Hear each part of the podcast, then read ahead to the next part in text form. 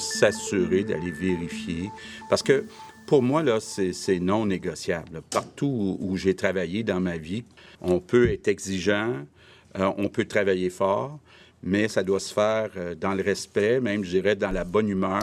Alors, bienvenue à ce 33e épisode de la balado euh, qui porte mon nom.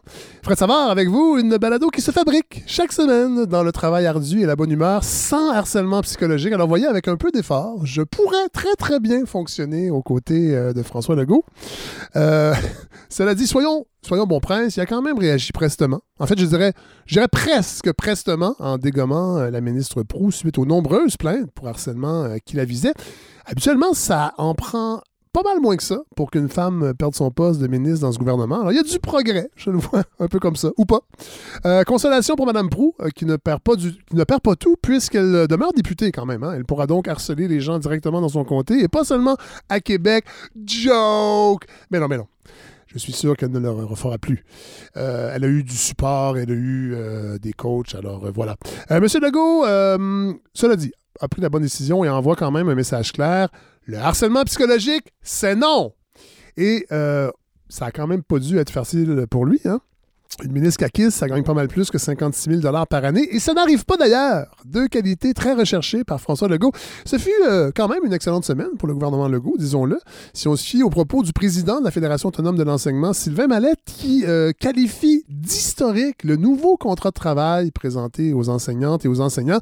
Monsieur Mallette, qui est toujours très critique euh, du gouvernement dans toutes ses sorties médiatiques, alors là, parle quand même d'un de, contrat de travail historique. J'ai pas eu le temps de le lire au complet, évidemment. On n'entrera pas dans les détails le diable s'y trouve. Mais euh, M. Mallette quand même soulignait que pour la première fois euh, de l'histoire du Québec, en tout cas euh, des relations syndicales avec le corps professoral, on reconnaît finalement l'autonomie professionnelle des enseignantes et des enseignants. Ça, c'est quand même pas rien.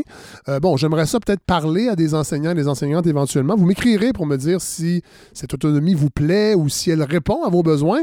Mais on, a vu euh, ce qui retient l'attention quand même, ce qui frappe l'imaginaire, c'est qu'on propose euh, une hausse substantielle quand même du salaire à l'entrée, euh, qui passe de 46 000 à 53 000 les, jeunes professeurs.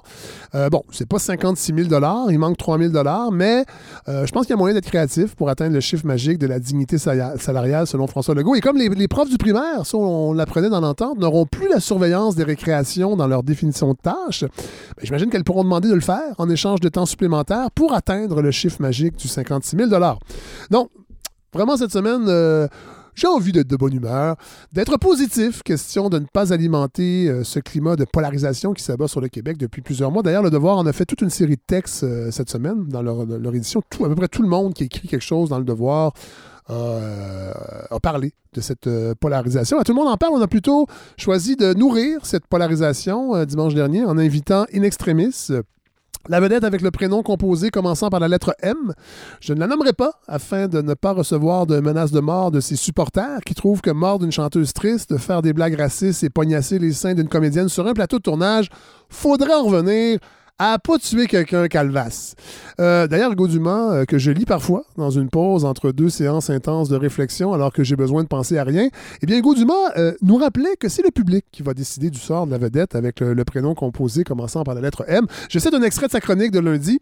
Si le public ne pardonne pas à M, il boudera ses projets, il ne rapportera plus d'argent à ceux qui l'embauchent et elle disparaîtra des écrans. Vous aimez Marie... Vous, vous regardez ces émissions, vous détestez Marie, vous n'achetez pas la marque de voiture maquillage qu'elle vend. Aussi simple que ça. Le pouvoir, c'est nous, téléspectateurs, qui le détenons. J'avoue avoir trouvé le raisonnement un brin simpliste, parce que si on l'étire le moindrement, on pourrait aussi faire la même chose avec tous les Julien Lacroix de ce monde. Après tout, il n'a pas été condamné par la justice, il n'a pas tué personne. Euh, c'est un peu comme si la logique marchande euh, escamotait le vécu des victimes, qui d'ailleurs on on l'a vu avec le, euh, le texte qui est paru ce week-end euh, dans la presse. Il y a plein de gens qui ont travaillé, qui ont croisé euh, cette fameuse vedette et qui, ben, qui restent dans l'anonymat parce qu'ils ont peur de ne plus se voir offrir de travail. Les choses n'ont pas changé tant que ça. bon. Mathieu Bocoté disait dans une chronique cette semaine que toutes ces confessions et ces contritions publiques relevaient, relevaient du religieux. Et j'avoue qu'il n'y a pas tort. je lisais ce matin le papier d'Annabelle Caillou sur le retour à la chansonnette d'Alex Nevsky. Puis j'ai éprouvé un petit malaise euh, de tout ce déballement de détails intimes, son travail sur soi, sa rééducation, son humilité, euh, le point de vue de son ex, Stéphanie Boulay. Euh, non, je veux pas, je veux pas invalider tout, tout, tout ça, au contraire, mais moi, en fait, ce qui me où j'ai un petit malaise, c'est vraiment dans tout ce déballement. Je m'étonne toujours que tout ça soit euh, exposé euh, dans les médias sans aucune pudeur.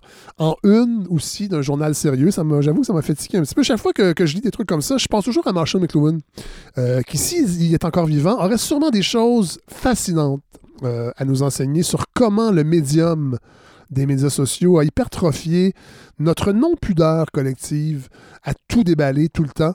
Euh, j'avoue, je caresse depuis longtemps euh, l'idée de faire un épisode sur la pensée de Marshall McLuhan. J'ai d'ailleurs contacté son traducteur, euh, Jean Paré, qui était l'ancien rédacteur en chef, en fait, l'ancien directeur d'actualité. On s'est échangé quelques courriels, j'ai pas eu de retour, ça semblait pas l'intéresser. Vraiment, je pense que ça serait formidable de revisiter l'œuvre du penseur, du médium, c'est le message, parce que je trouve qu'encore aujourd'hui, on est en plein dedans, peut-être plus que jamais. D'ailleurs, j'en profite pour remercier tous les auditeurs qui ne m'ont pas écrit pour que je lise le dernier récit de Mathieu Bocoté intitulé La révolution racialiste et autres virus idéologiques. Euh, le compte-rendu de Chantal Guy, publié dans la presse cette semaine, m'a suffi. Je, vais citer euh, Chantal Guy. La révolution racialiste est un catalogue un peu étourdissant de ce qu'il considère comme des dérives woke inspirées des campus américains sur lesquels il anticipe théoriquement le pire pour l'avenir de la civilisation occidentale que de, de gens dangereux illuminés, selon lui, veulent réduire à sa blanchité. Comme lorsqu'il compare certains militants qui ont appelé au retrait des des présidents au Mont Rushmore, aux talibans, qui ont détruit les Bouddhas de Banyan et destructeurs des ruines de Palmyre. Comment ne pas faire devant un tel appel le rapprochement. Alors ça, c'est dans le livre de Mathieu, donc il fait une comparaison entre les militants, des militants qui ont demandé, euh, probablement sur les médias sociaux, euh, de retirer les sculptures du Mont Rushmore et euh, la destruction par les talibans des joyaux de la culture bouddhiste. Et là, ben voilà, toute la technique de Mathieu est ici bien exposée. Hein. On part d'une anecdote qui concerne des militants qui ont appelé le retrait de sculpture, et c'est jamais arrivé, là, on s'entend. Et il compare ça à des gestes de talibans qui, eux, ont réellement détruit euh, des œuvres d'art. Euh, d'ailleurs, on peut euh, bien comprendre la démarche de, de, Mathieu. Encore dans le texte de Chantal Guy, elle cite une partie de son entretien avec lui.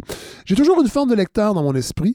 Appelons ça le citoyen de bonne foi qui ne comprend pas exactement ce qui arrive, mais qui veut comprendre. Avec cette idée qu'on va chercher à décrypter les choses avec une exigence intellectuelle. Alors Mathieu, tel un une sorte de pygmalion intellectuel, va nous apprendre des choses, va, va nourrir notre curiosité insatiable, mais malheureusement euh, incapable de saisir la densité des choses, puisque nous n'avons pas la capacité d'analyse de Mathieu.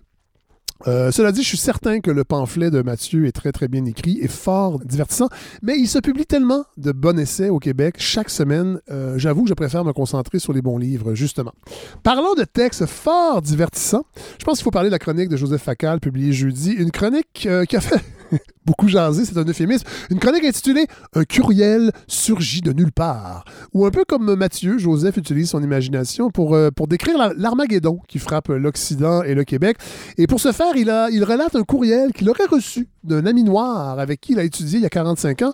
Et son, son ami noir, qui est venu d'Haïti, euh, d'Haïti à l'époque, s'est vidé, le sac euh, sur Joseph dans ce courriel en nommant tout ce qu'il déteste du Québec d'aujourd'hui. Bon, évidemment, je ne vais pas vous énumérer tous les points relatés par Facal dans ce texte, mais en résumé, les jeunes sont paresseux et se victimisent en utilisant le racisme pour justifier leurs échecs. Radio-Canada, la presse et le devoir offrent leur tribune à ces activistes qui se créent des carrières politiques ou des niches payantes dans l'écosystème médiatique. Bon, là, c'est vrai qu'à part Macacoto, il n'y a pas beaucoup de diversité, cela dit, dans la niche de Québécois, mais il y a beaucoup de chiens qui jappent. Par contre, euh, l'ami noir de Joseph est très, très fâché qu'on tait le vrai problème de plusieurs quartiers défavorisés. Évidemment, je pense qu'en sous-texte, il faut lire de plusieurs quartiers de communautés culturelles, parce que le vrai problème n'est pas la pauvreté et l'exclusion, mais selon l'ami de Joseph, le vrai problème, c'est la désintégration des familles. Ah, mon Dieu, la désintégration des familles, ce fléau qui frappe le Québec depuis trop longtemps D'ailleurs, Monseigneur Bourget le déplorait déjà au 19e siècle, tout comme Adrien Arcan et Maurice Duplessis dans les années 40, et même Franco. Et là, je ne parle pas de Franco Nouveau, mais bien de Francisco Franco. Euh, ce qui a choqué beaucoup de gens dans cette chronique, c'est la finale où Joseph nous apprend de sa plume facétieuse qu'il n'a jamais reçu ce courriel, qu'il est issu de son imagination, mais qu'il aurait bien aimé le recevoir. Déjà que c'est très fâchant d'entendre quelqu'un commencer une phrase par Je suis pas raciste, j'ai un ami noir. Mais imaginez quand en plus cet ami noir n'existe pas, c'est doublement frustrant. Cela dit, euh, je pense que les gens ont oublié que Joseph euh, n'en est pas à son premier texte de fiction. Euh, le dernier qui me vient en mémoire, et peut-être que certains d'entre vous s'en rappellent, avait été publié pendant le conflit étudiant. En fait, j'ai retrouvé le texte, c'est le 11 juin 2012, une chronique intitulée Le Maître du Monde, où Joseph racontait un autre de ses rêves apocalyptiques qui mettait en vedette Amir Kadir en suppôt de Satan islamiste. Sincèrement, pour moins surprendre ses lecteurs, quand Joseph Facal donne dans la fiction, moi je pense qu'il devrait utiliser un nom de plume. Question qu'on puisse, faire, la différence quand il chronique sur la réalité et quand il donne dans la fiction. Alors moi je propose qu'il utilise le pseudonyme Joseph Féquès pour la fiction et qui garde Joseph euh, Facal pour, euh, pour ses chroniques sur, euh, sur le réel. Bon, là, je le sais, hein, je pense que vous vous attendiez à ce que je fasse une blague de style Joseph Fécal, mais non on sait quand même vivre à la balado. Euh, quand on insulte, on essaie d'avoir un petit peu plus de vocabulaire, un peu de panache euh, quand même. Euh, d'ailleurs, j'en profite pour saluer tous mes amis chasseurs. bon, je profite de cette auguste tribune pour souligner deux prix qui ont été décernés cette semaine. Deux prix qui, je crois, sont méritent d'être soulevés. D'ailleurs, le, premier prix, c'est le prix, le grand prix Judith Jasmin, euh, qui a été décerné. C'était le gala de la Fédération professionnelle des journalistes du Québec.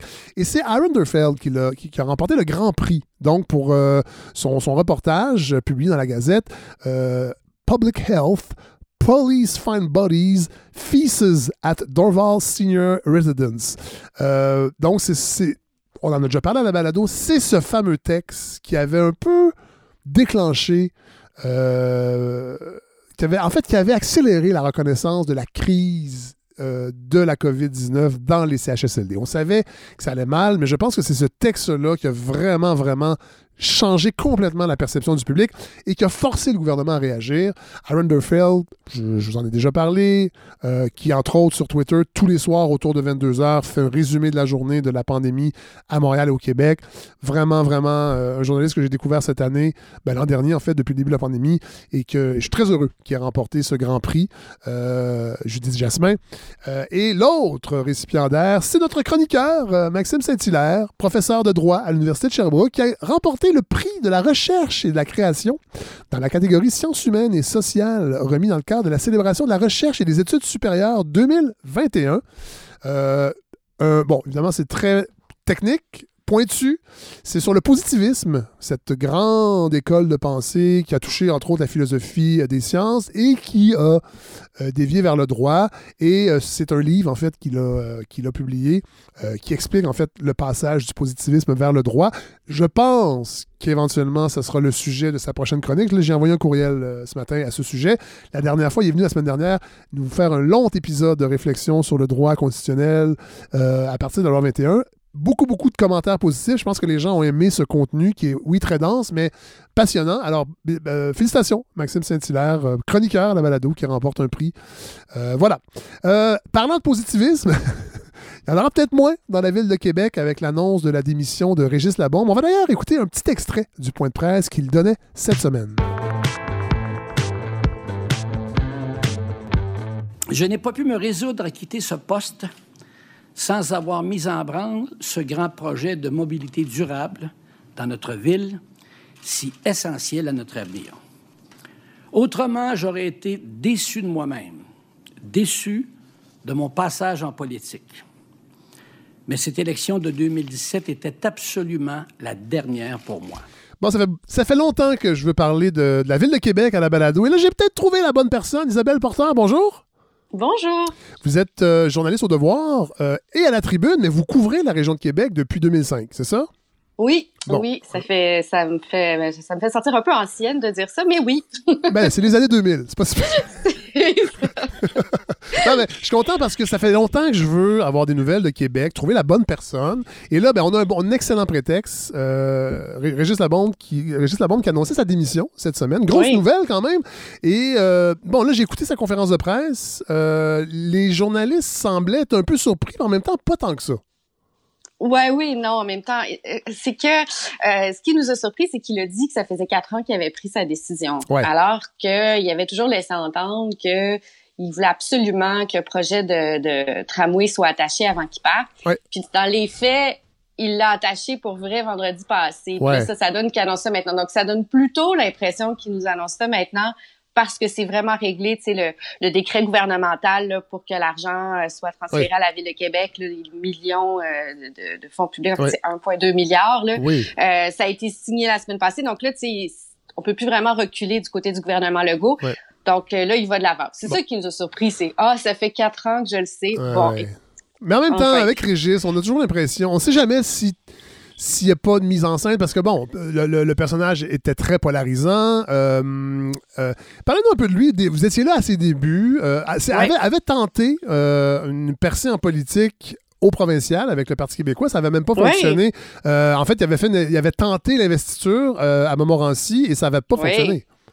Oui, en fait, son parcours, c'est vraiment intéressant, tu sais, parce que finalement, pendant qu'il a été au pouvoir, ça a été surtout un grand allié du Parti libéral de Jean Charest, Philippe Couillard. Euh, euh, mais c'est quelqu'un qui a un passé plutôt péquiste, là, effectivement. Euh, il avait essayé de se faire là, je pense, en 98, euh, dans Montmorency. Puis c'est drôle parce qu'en fait, celui qui l'avait battu, c'était un jeune à l'époque du nom de Jean-François Simard, qui est l'actuel député caquiste de euh, ce coin-là. Ah, mon Dieu, euh, Un des nombreux transfuges péquistes euh, vers la CAQ. Oui, absolument.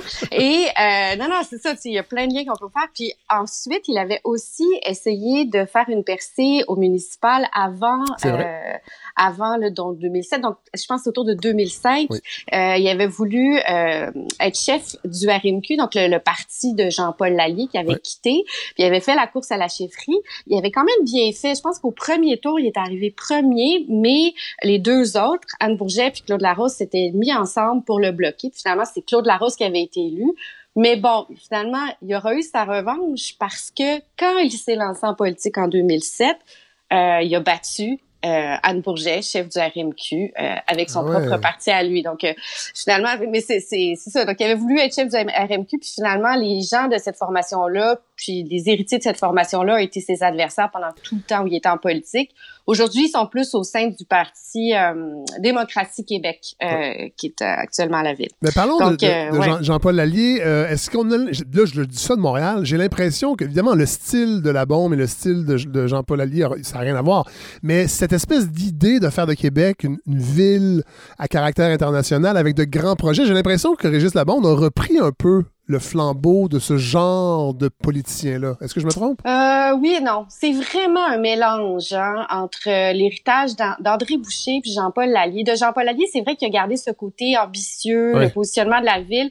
Sauf que euh, Jean-Paul Lallier, c'était vraiment perçu comme le maire de l'ancienne ville de Québec, euh, de, la de, de, la Haute-Ville, il faut le dire. Alors que ce que M. Labombe a réussi à faire, c'est vraiment à, à, mettre toutes les banlieues ensemble. Mais sur ce plan-là, ce qu'on pourrait dire, c'est que Mme Boucher avait déjà réussi ça avant lui. Puis il faut se rappeler que quand il est arrivé, il s'est vraiment présenté comme l'héritier de Mme Boucher. Il avait d'ailleurs eu la bénédiction de son de l'époux Madame Boucher, Marc Boucher, qui avait vraiment donné son appui à Monsieur Labombe.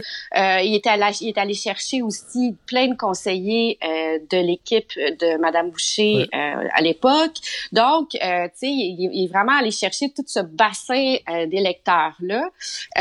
donc, moi vraiment, je, je puis il y a un côté populiste aussi chez lui qu'on retrouvait déjà chez André Boucher. Donc, tu sais, c'est c'est un mélange de tout ça. pour ce qui est de la vision aussi de Québec, euh, tu sais, euh, Monsieur Lally, c'était beaucoup axé sur la capitale, la capitale nationale. Monsieur Lally, qui était un péquiste notoire d'ailleurs, un nationaliste, alors que euh, dans le cas de Monsieur Labaume, c'était plus axé sur l'événementiel. Il y avait un côté très non, il y a un côté très nord-américain, très américain chez, la, chez M. Labaume, tu sais, qui... Qu'on retrouve, qu'on retrouve chez Denis Coderre aussi.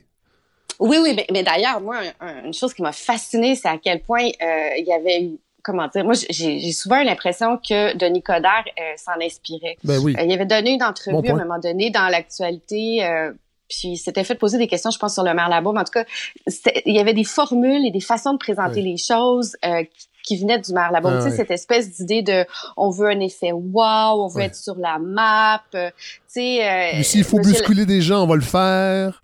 Oui, absolument, absolument. Non, non, c'est ça. C'est, fait que c'est, c'est, il est allé chercher différentes choses un peu partout. Puis il faut dire aussi que euh, une des raisons de son succès, c'est que quand il est arrivé, je pense que il s'est présenté comme celui qui avait donné, qui allait donner aux gens de Québec ce qu'ils voulaient. Qu'est-ce qu'il voulait à l'époque? Il voulait pas de projet de tramway, puis il voulait une équipe de hockey. Puis euh, là-dessus, euh, la première campagne de M. Labaume, ironiquement, en 2007, c'est beaucoup une campagne anti-tramway, ce qui est quand même assez ironique quand on regarde euh, l'issue des choses.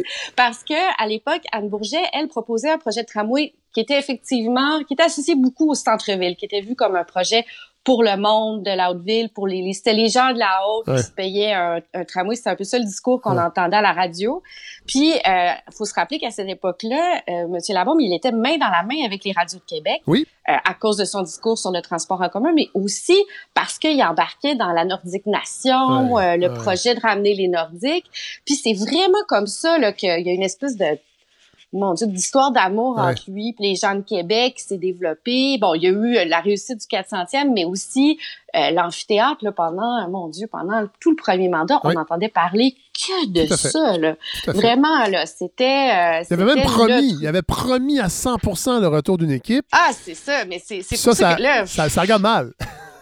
Absolument. Puis tu sais, je pense que le temps, avec le temps, les gens se sont un peu résignés sur ce plan-là, mais c'est quand même incroyable quand on y pense, tu sais. Puis quand, je disais aussi, j'écrivais cette semaine que c'était lui qui il avait cette capacité à déterminer l'agenda puis le scénario de ce qu'est-ce qui était important dans l'actualité. Ben c'est frappant parce que bon, il y, a une époque où la seule chose dont on devait parler, c'était le hockey. Il arrivait au point de presse et puis euh, il commandait la game de la veille avec les journalistes. Puis moi, ça m'exaspérait. Mais d'ailleurs, euh, Isabelle Potter, euh, François Legault fait parfois ça en point de presse. Une petite pointe sur le hockey. Euh, on a hâte d'aller revoir des matchs de hockey. Le Canadien va bien, ça fait du bien à la population. On sent, je dis pas qu'il a emprunté ça de Régis Lebon, mais le hockey chez les politiciens, souvent, c'est vraiment une façon de se rapprocher euh, des, gens. Oui, mais ce qui est drôle en même temps, c'est que je pense qu'il faut se rappeler aussi qu'il y a une période où il voulait plus qu'on lui parle de hockey parce qu'il était tanné de se faire demander si les Nordiques ben allaient, venir ou pas. Mais euh, moi, tu sais, c'est ce qui a été vraiment frappant, c'est ça, c'est cette, cette capacité qu'il a eue à occuper tout l'espace, puis à déterminer le scénario de la politique municipale. Tu sais, euh, moi, quand j'ai commencé à couvrir la ville en, 2005, on couvrait la ville. Mais quand la bombe est arrivée, on couvrait plus la ville comme journaliste, on couvrait la bombe. Ah, Puis euh, ça, beaucoup de journalistes, comme journaliste, on s'est beaucoup posé des questions. Je me rappelle même qu'on avait organisé un atelier de la FPJQ où on s'était posé la question est-ce qu'on le couvre trop ouais, Est-ce qu'on nourrit la bête, en fait? Est-ce qu'on la nourrit la ben bête? Oui. Puis les médias étaient un d'une certaine façon complice de ça parce que ça, ça marchait. Tous, tous les, les, papiers sur la bombe, les coups de gueule de la bombe, euh, je, pense qu'on peut dire que ça vendait de la copie. Il ben faisait la une un jour sur deux, mais en même temps, tu sais, euh, nous, ça nous a confrontés à toutes sortes de décisions. Moi, je me rappelle qu'à une certaine époque où là, j'ai dit, ça suffit, là, les conférences de presse, là, euh, je, j'en fais pas pendant un bout. Je vais aller chercher des histoires sur le terrain, mais on, nous, on nous bombardait d'annonces. D'ailleurs, souvent, le jour euh, de la séance du conseil, ce qui coupait les jambes à l'opposition, on avait deux annonces ah peut-être à la ville, même systématiquement. Donc, puis le réflexe de tout journaliste, c'était, ben là, si je ne vais pas, je risque de manquer quelque chose, tu sais. Fait que, fait que non, non, c'est... Vous étiez manipulé d'une certaine façon? Ben, je pense que on a dû composer, manipuler. En tout cas, on non, essayait peut-être fort, de nous manipuler. Ouais, tu sais, je pense pas qu'on s'est laissé manipuler parce qu'en même temps, tu sais, il y a eu des relations très euh, tendues avec les journalistes, notamment parce que les journalistes faisaient pas ce qu'ils voulaient. Ben mais, tu sais, euh, c'était, tu sais, moi, un truc qui est frappant encore euh, lors de l'annonce de son départ. À un moment donné, il voit apparaître un journaliste qui pose une question. Vous êtes qui, vous? Euh, je connais pas. Tu sais, il voulait vraiment comme contrôler l'espace. Mais c'est drôle, Isabelle Porter, parce que je trouve que cet aspect-là de la relation avec les médias, que nous, on connaît pas ici à Montréal parce qu'on n'est pas là, mais ça ressemble parfois à ce qui se passe depuis la pandémie avec les points de presse, c'est-à-dire que on, retient l'information, euh, on va annoncer la toute dernière minute des grosses annonces, euh, on coupe l'herbe sous le pied de, l'opposition, on arrange gentiment parfois certains journalistes. Il y a, y a, un peu les mêmes techniques d'une certaine façon. Oui, mais je dirais que c'est différent. Puis la politique municipale, c'est tellement une autre game que La, la, politique.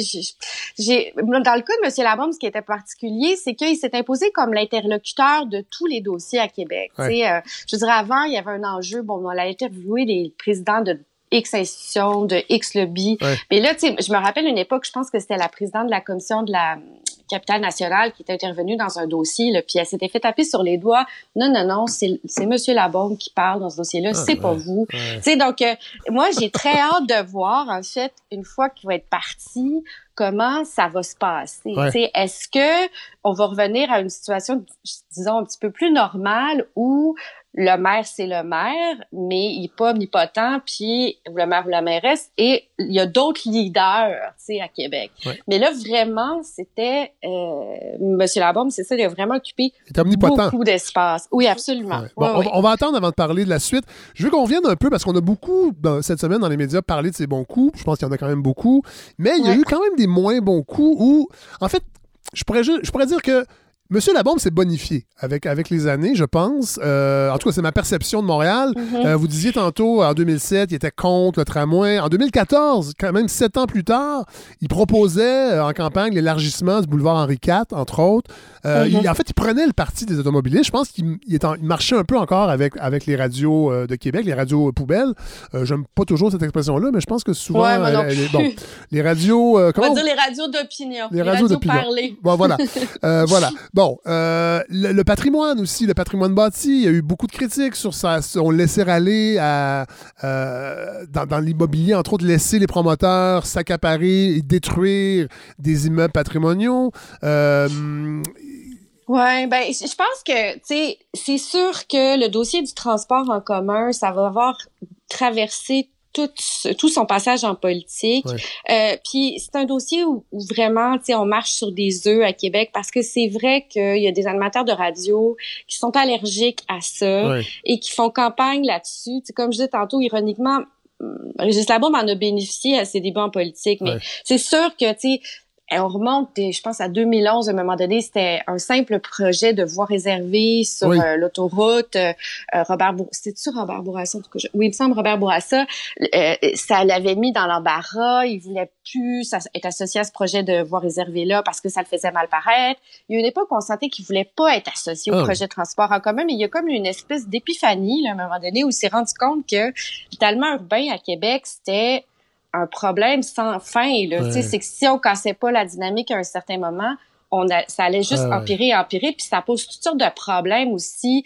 Euh, ça engendre des coûts pour la ville, l'étalement urbain. Ben ben euh, bon, ça a plein de répercussions, mais euh, c'est ça. En même temps, tu sais, c'est ça, c'est qu'il s'est ramassé tout d'un coup avec des radios qui euh, s'attaquaient, ben, qui sont attaquées au SRB, euh, euh, à la dernière mouture du projet. Donc, disons qu'il est parti en politique, comme je disais tantôt, en s'associant à des projets qui étaient populaires. Puis à la fin, ben, il s'est un peu battu contre c'était plutôt le contraire. Certains lui ont, dit qu'il avait essayé d'imposer ce projet-là alors que la population en voulait pas.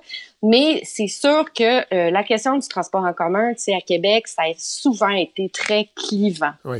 Mais est-ce que, est-ce que, est-ce qu'il s'est moulu un peu sur le changement d'opinion? Est-ce que, est-ce que le transport en commun est mieux vu et que Régis Labombe l'a senti, ce qui lui a permis de se détacher des radios. Euh, ah, moi, je pense que c'est plus compliqué que ça. C'est vraiment, euh, je pense que lui-même, il a vraiment changé d'idée à deux reprises dans ce dossier-là.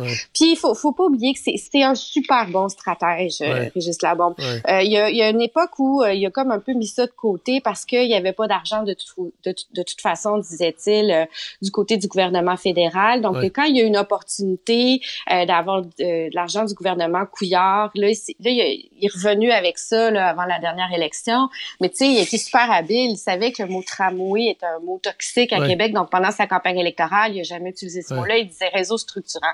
Ce qui a exaspéré ses adversaires qui sont venus dire, quand même, en partie avec raison, après l'élection, que bah, tu sais, il les avait un peu roulés dans la farine parce que c'était bel et bien un tramway qui voulait pousser. Mais tu sais, c'est moi, ce qui, je pense que son principal leg, là, à quelque part, c'est sa capacité à aller chercher chercher de l'argent pour Québec, euh, du financement, euh, des projets de loi qui sont dans l'intérêt de Québec. Tu sais, comme l'influence qui est allée chercher, c'est incroyable. Tu sais, puis euh, je me rappelle en, en, entrevue dans les premières années de ses premières années au pouvoir, j'avais interviewé pour l'actualité. Puis tu sais, il m'avait dit qu'il avait retenu de de ses études en sociologie l'importance des rapports de force. Puis ça là sais, il s'en est tellement servi du rapport de force de Québec parce que, bon, euh, les libéraux étaient fragiles à Québec, le gouvernement libéral voulait être majoritaire, il y avait une montée de la DQ puis de la CAQ. Fait qu'il s'est servi de ça pour aller chercher un maximum d'argent euh, des gouvernements Charest et Couillard par la suite.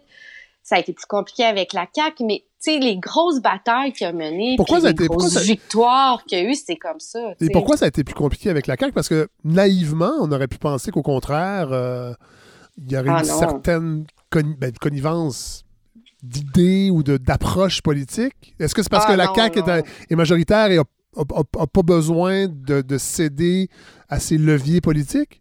Ben ça c'est vrai. D'une part, la CAQ n'avait pas besoin de Régis Labaume comme les libéraux avaient l'impression d'avoir besoin de Régis Labaume, mais la CAQ voulait pas. La CAQ avait le même enjeu par rapport au transport en commun, des électeurs qui voulaient un troisième lien, qui, ne poussait que dans ce sens-là. Euh, troisième lien opposé au tramway. Donc tu sais, on a vu encore cette semaine pendant les crédits budgétaires. Euh, la ministre responsable de la capitale nationale, Geneviève Guilbeault, qui voulait pas dire qu'elle était pro-tramway. elle s'est fait harceler. Là. Elle a fini par dire oui, je suis d'accord avec un projet de transport mais je ne le prendrai pas. composante de tramway. tu sais, c'est, c'est, eux, ils ont le même truc, mais c'est vrai qu'ils n'ont pas besoin de lui. Puis ça, ils en étaient tout à fait conscients. Puis c'est pour ça qu'il a abandonné son idée de que qu'on ait un troisième lien, par exemple, du côté ouest. Lui, il pensait que c'était une meilleure idée que de le mettre à l'est, comme le préconisait la CAQ, puisqu'il savait qu'il ne pouvait pas gagner à ce petit jeu-là.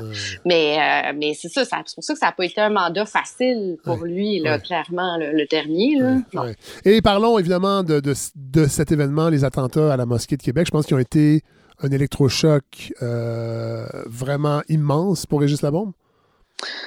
Ben oui, parce que lui avait l'impression, au-delà de l'horreur puis de la tristesse puis du drame humain, lui, je pense qu'il a eu peur que ça défasse tout ce qu'il avait fait pour faire rayonner la ville, puis que la ville soit tristement associée à, à l'horreur. Finalement, là, tu sais, que l'image de la ville change à tout jamais. Mais moi, ça m'a frappé, tu sais, dans les, commentaires, les réactions à son départ, tu sais, notamment le, tweet ou le commentaire de Gabriel Nadeau-Dubois qui disait que lui, ce qu'elle allait retenir, ce qui avait plus marqué chez, chez Régis Labaume, c'est comment il avait été euh, parfait euh, quand ces drames-là sont survenus. Tu sais, euh, autant on l'a vu maladroit, agressif,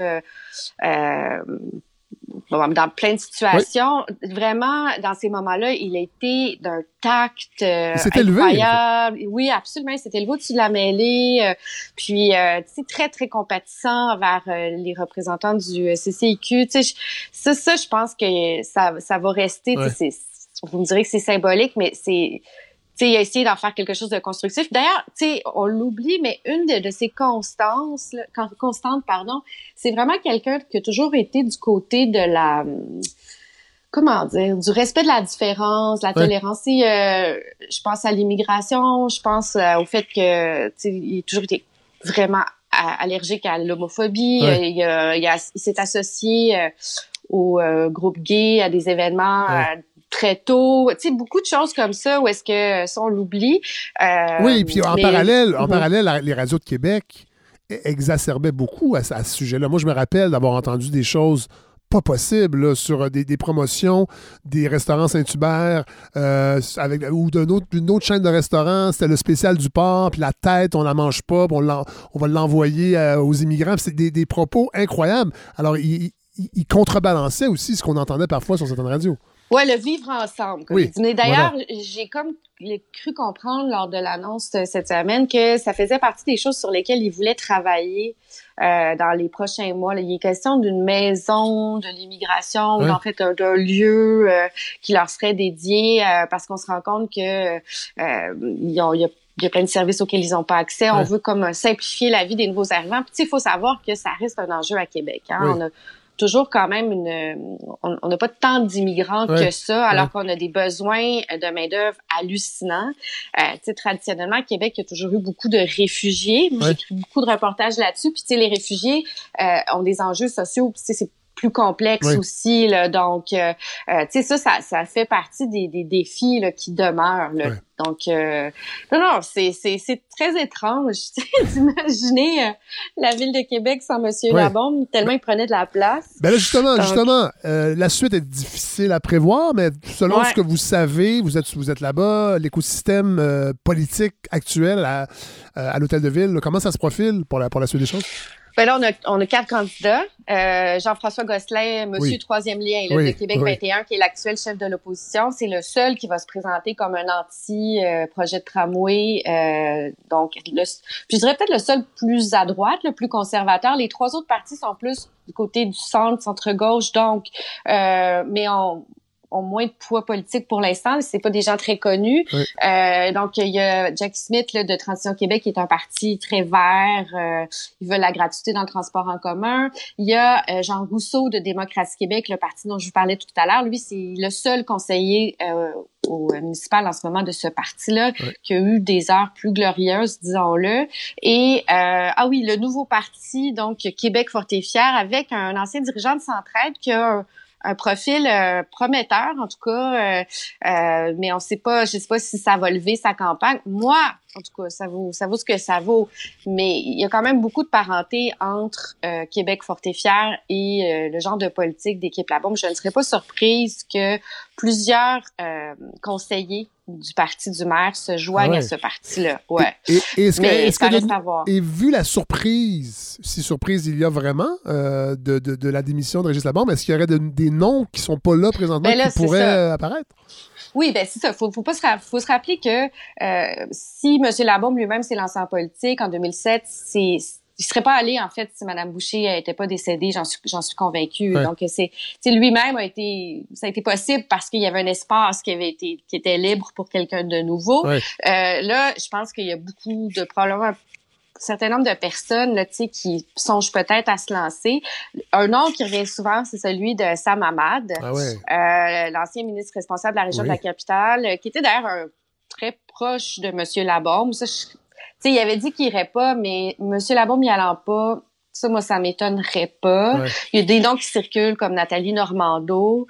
Euh, fait que, tu sais, c'est ça. Ça, oh. c'est le, le, point d'interrogation, là. Mais, tu sais, à quelque part, tout est possible. Euh, puis, bon, on sait pas non plus si euh, Régis Labombe va soutenir un ou une candidate.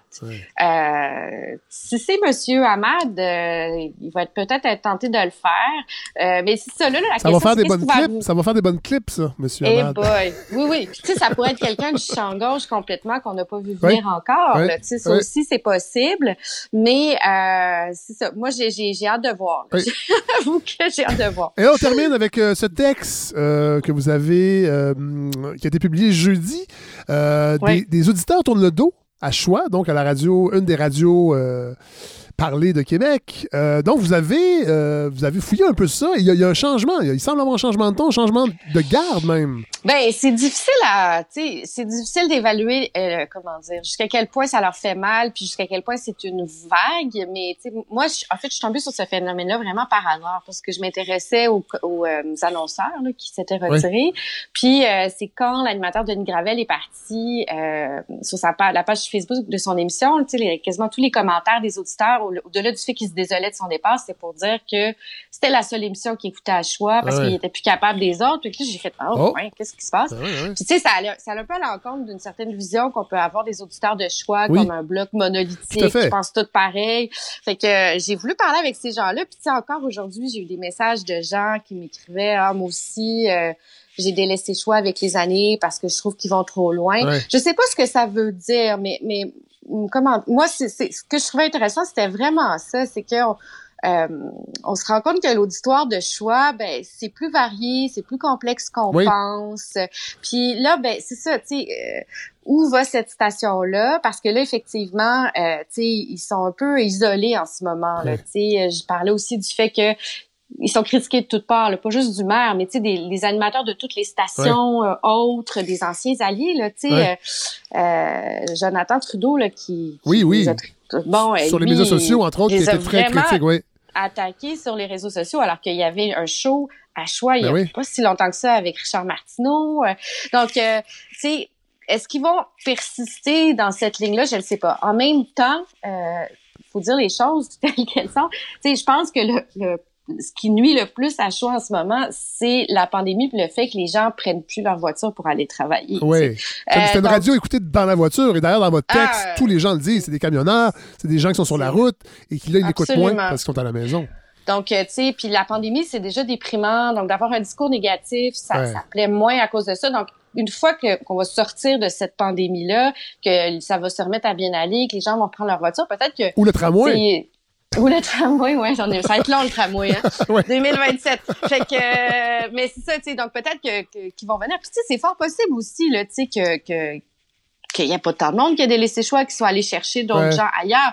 Mais euh, moi, ce que je trouve intéressant, c'est de voir ça, c'est que notre compréhension, notre vision de leur auditoire euh, pourrait être, euh, comment dire, euh, enrichie. Moi, j'écrivais là-dessus, puis je me disais, wow, tu sais, il y aurait une belle étude de maîtrise ou de doc à, faire là-dessus, tu sais, parce que euh, puis je me suis rendu compte aussi que en fait, on parle souvent de cette station-là, mais on on n'entend pas souvent euh, ses auditeurs parler. Donc euh, voilà. C'est vrai. Il y aura peut-être d'autres reportages là-dessus. Et juste, juste en terminant parce que c'est un peu lié, mais bon, Éric Duhem, premier sondage ce matin qui est sorti, euh, je pense que c'est dans le Journal de Montréal, un sondage léger qui démontre qu'Éric Duhem, euh, à la, depuis qu'il est les chefs du Parti conservateur du Québec, récolte 6% quand même. Moi, je m'attendais à un 3 mm-hmm.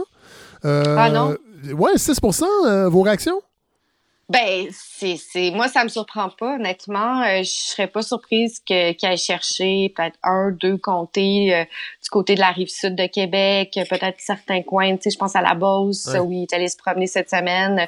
C'est sûr que, tu sais, il, va chercher tous les gens qui trouvent que la CAQ est pas aussi à droite qu'elle l'annonçait, tu sais. Puis en plus, c'est quelqu'un qui s'est bâti une notoriété à la radio, puis on le sait maintenant, tu sais, les politiques qui sont passés par la télé ou la radio avant, c'est payant. Tu sais, je regarde le chef du Bloc québécois.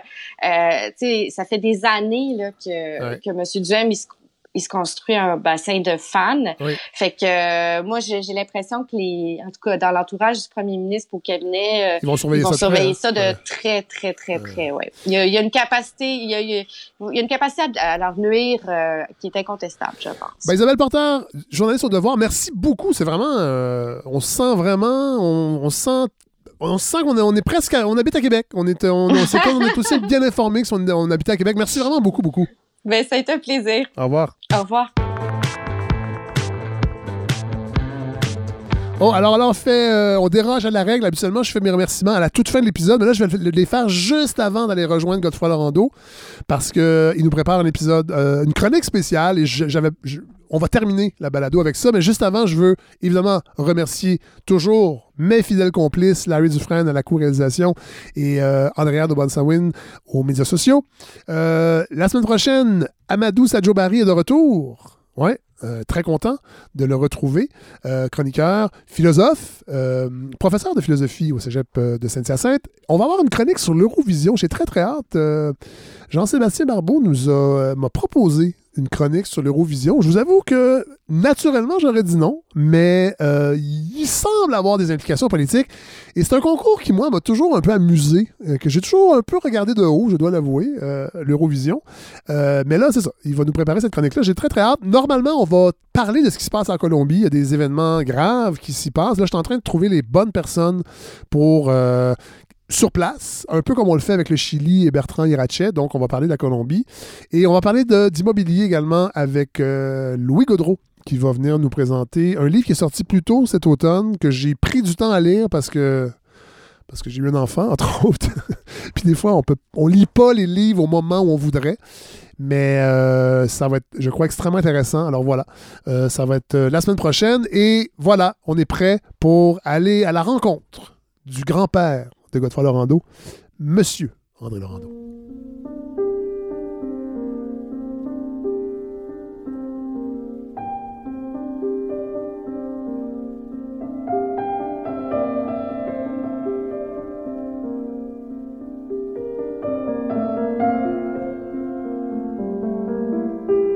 Ah, rêverie de Claude Debussy. Ben oui. Euh, Fred, ce ne sera pas une chronique comme les autres? Ah, et pourquoi est-ce qu'on ouvre ça avec Debussy, Fred? Ben C'est parce que mon grand-père paternel, André Laurando, auquel on s'attarde aujourd'hui, oui. était un amoureux de la mélancolie de Debussy. Et selon mon oncle, Fred, qui est une des personnes à qui j'ai parlé pour euh, préparer cette chronique très spéciale pour moi, Oui. euh, il y avait deux fantômes qui planaient en permanence dans la maison de mon père, c'est-à-dire quand lui était enfant chez André euh, dans les années 40-50. Dans la maison où mon, grand, mon père a grandi, il y avait deux esprits qui planaient. Il y avait Duplessis et Debussy. C'est comme le yé. C'est comme le yé.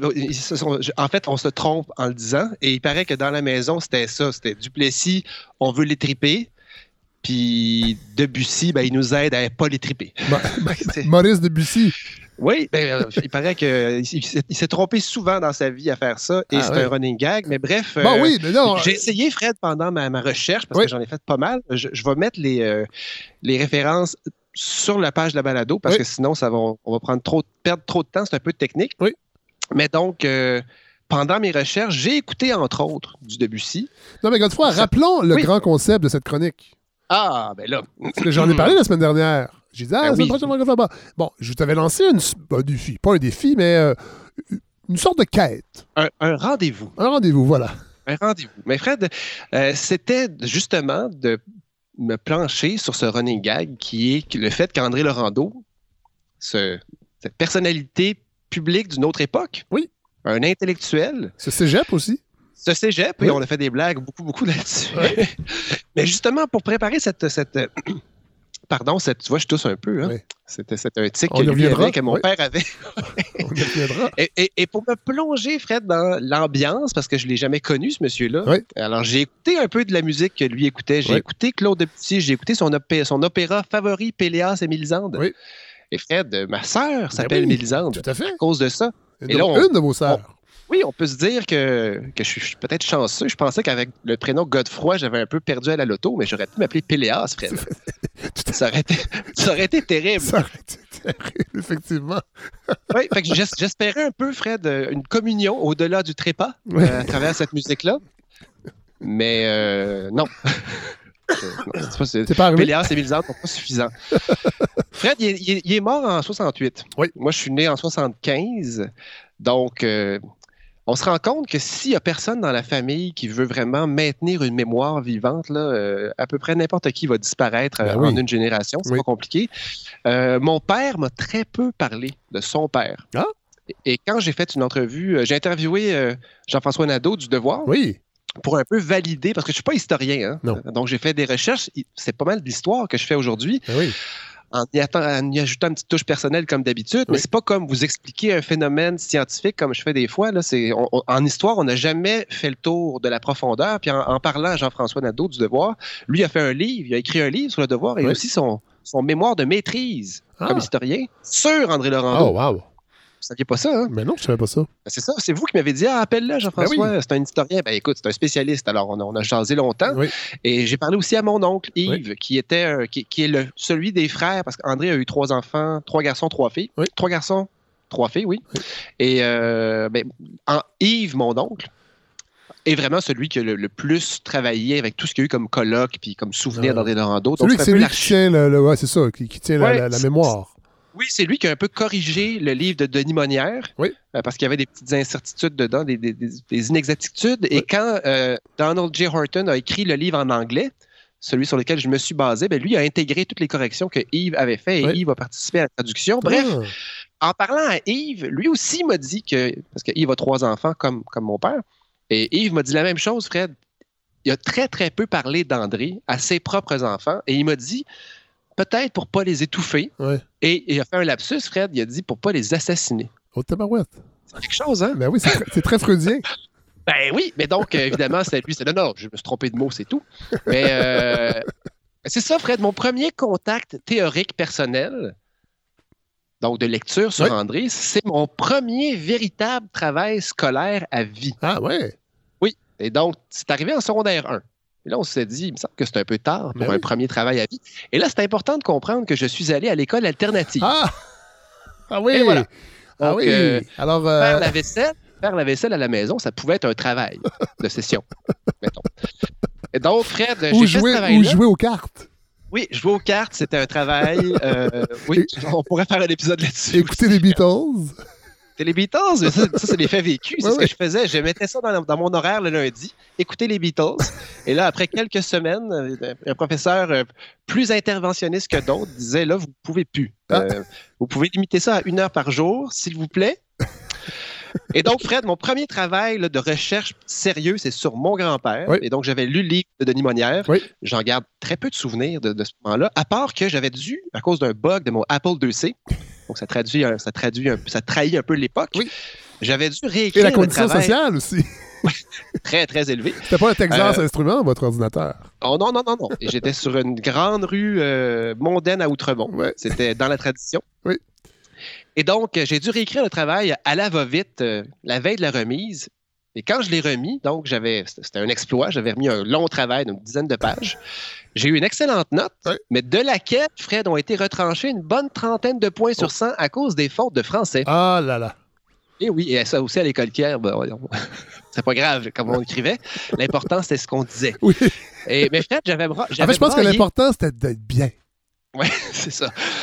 J'aurais, oui. Euh, j'avais braillé, Fred, tellement j'étais déçu. Ah. Il faut dire qu'à l'école alternative, la plus mauvaise note que j'avais eue de tout mon primaire, c'était bravo. Et la deuxième moins bonne note que j'avais eue, c'était soleil. Wow! Hein? Et donc, euh, je me suis planté. Donc, quelle belle façon d'entrer en contact à l'époque avec mon grand-père en me décevant moi-même. Une tradition était née. Fred, il euh, faut que je te ramène au, tout début du projet de la balado. Euh, vous en jasiez lors de, vos nombreuses entrevues accordées à Radio-Canada. Oui. Ah, vous vous rappelez de votre tournée de promotion, c'était essoufflant. Oui, ah oui, euh, vraiment. Fred, j'ai l'extrait où Catherine Perrin vous parlait de vos futurs collaborateurs. Ah, mon Dieu. Alors, Hélène, Faradji, Simon Jaudoin et un certain Godefroy Laurando. Et c'est intéressant comment elle en parle. Puis... Quand on dit revue d'actualité, je vois des noms comme euh, Simon Jaudoin, Godefroy Laurando, qui lui est plus du côté scientifique. Oui, entre autres. Petit-fils d'André Laurando. Oui, c'est en fait c'est un ami. En fait, c'est un ami de très longue date. on a fait de la ah, radio ensemble à CISM. Et, euh, et c'est effectivement, moi, ça me, lui, ça le fait vous, ça le fait rire, mais moi, ça me fait bien rire de, dire, parce qu'André Laurando, on s'entend que c'est une grande figure, ben mais c'est plus. Bon, mais il l'a jamais connu, cela dit. Euh, mais c'est un gars. oui, c'est drôle, c'est drôle. On se plaisait à dire, on se plaisait à dire que vous étiez génétiquement compétent pour parler d'actualité.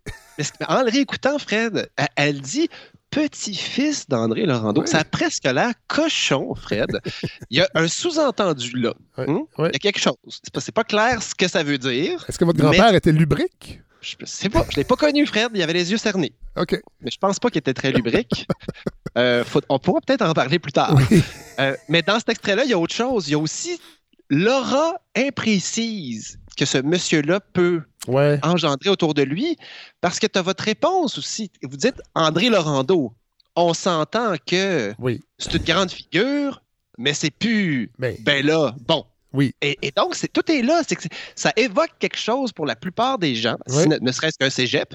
Oui. Mais après ça, à quel point l'histoire de cet homme-là est connue? C'est sûr que les gens qui ont, qui ont 70 ans et plus, comme disait mon père, l'ont peut-être lu dans le devoir, euh, ont, vu, ont, vu, ses émissions de télévision parce qu'il y en a eu. Oui. Euh, ils ont entendu parler de sa mort, mais la population générale, mes collègues, depuis que je suis né. en fait, en, reste, en reste dans la mémoire collective, c'est ça. Il reste, mais c'est pas clair parce que finalement, moi, j'ai jamais testé personne. Genre, ah, t'es le petit-fils d'André Laurando, oui.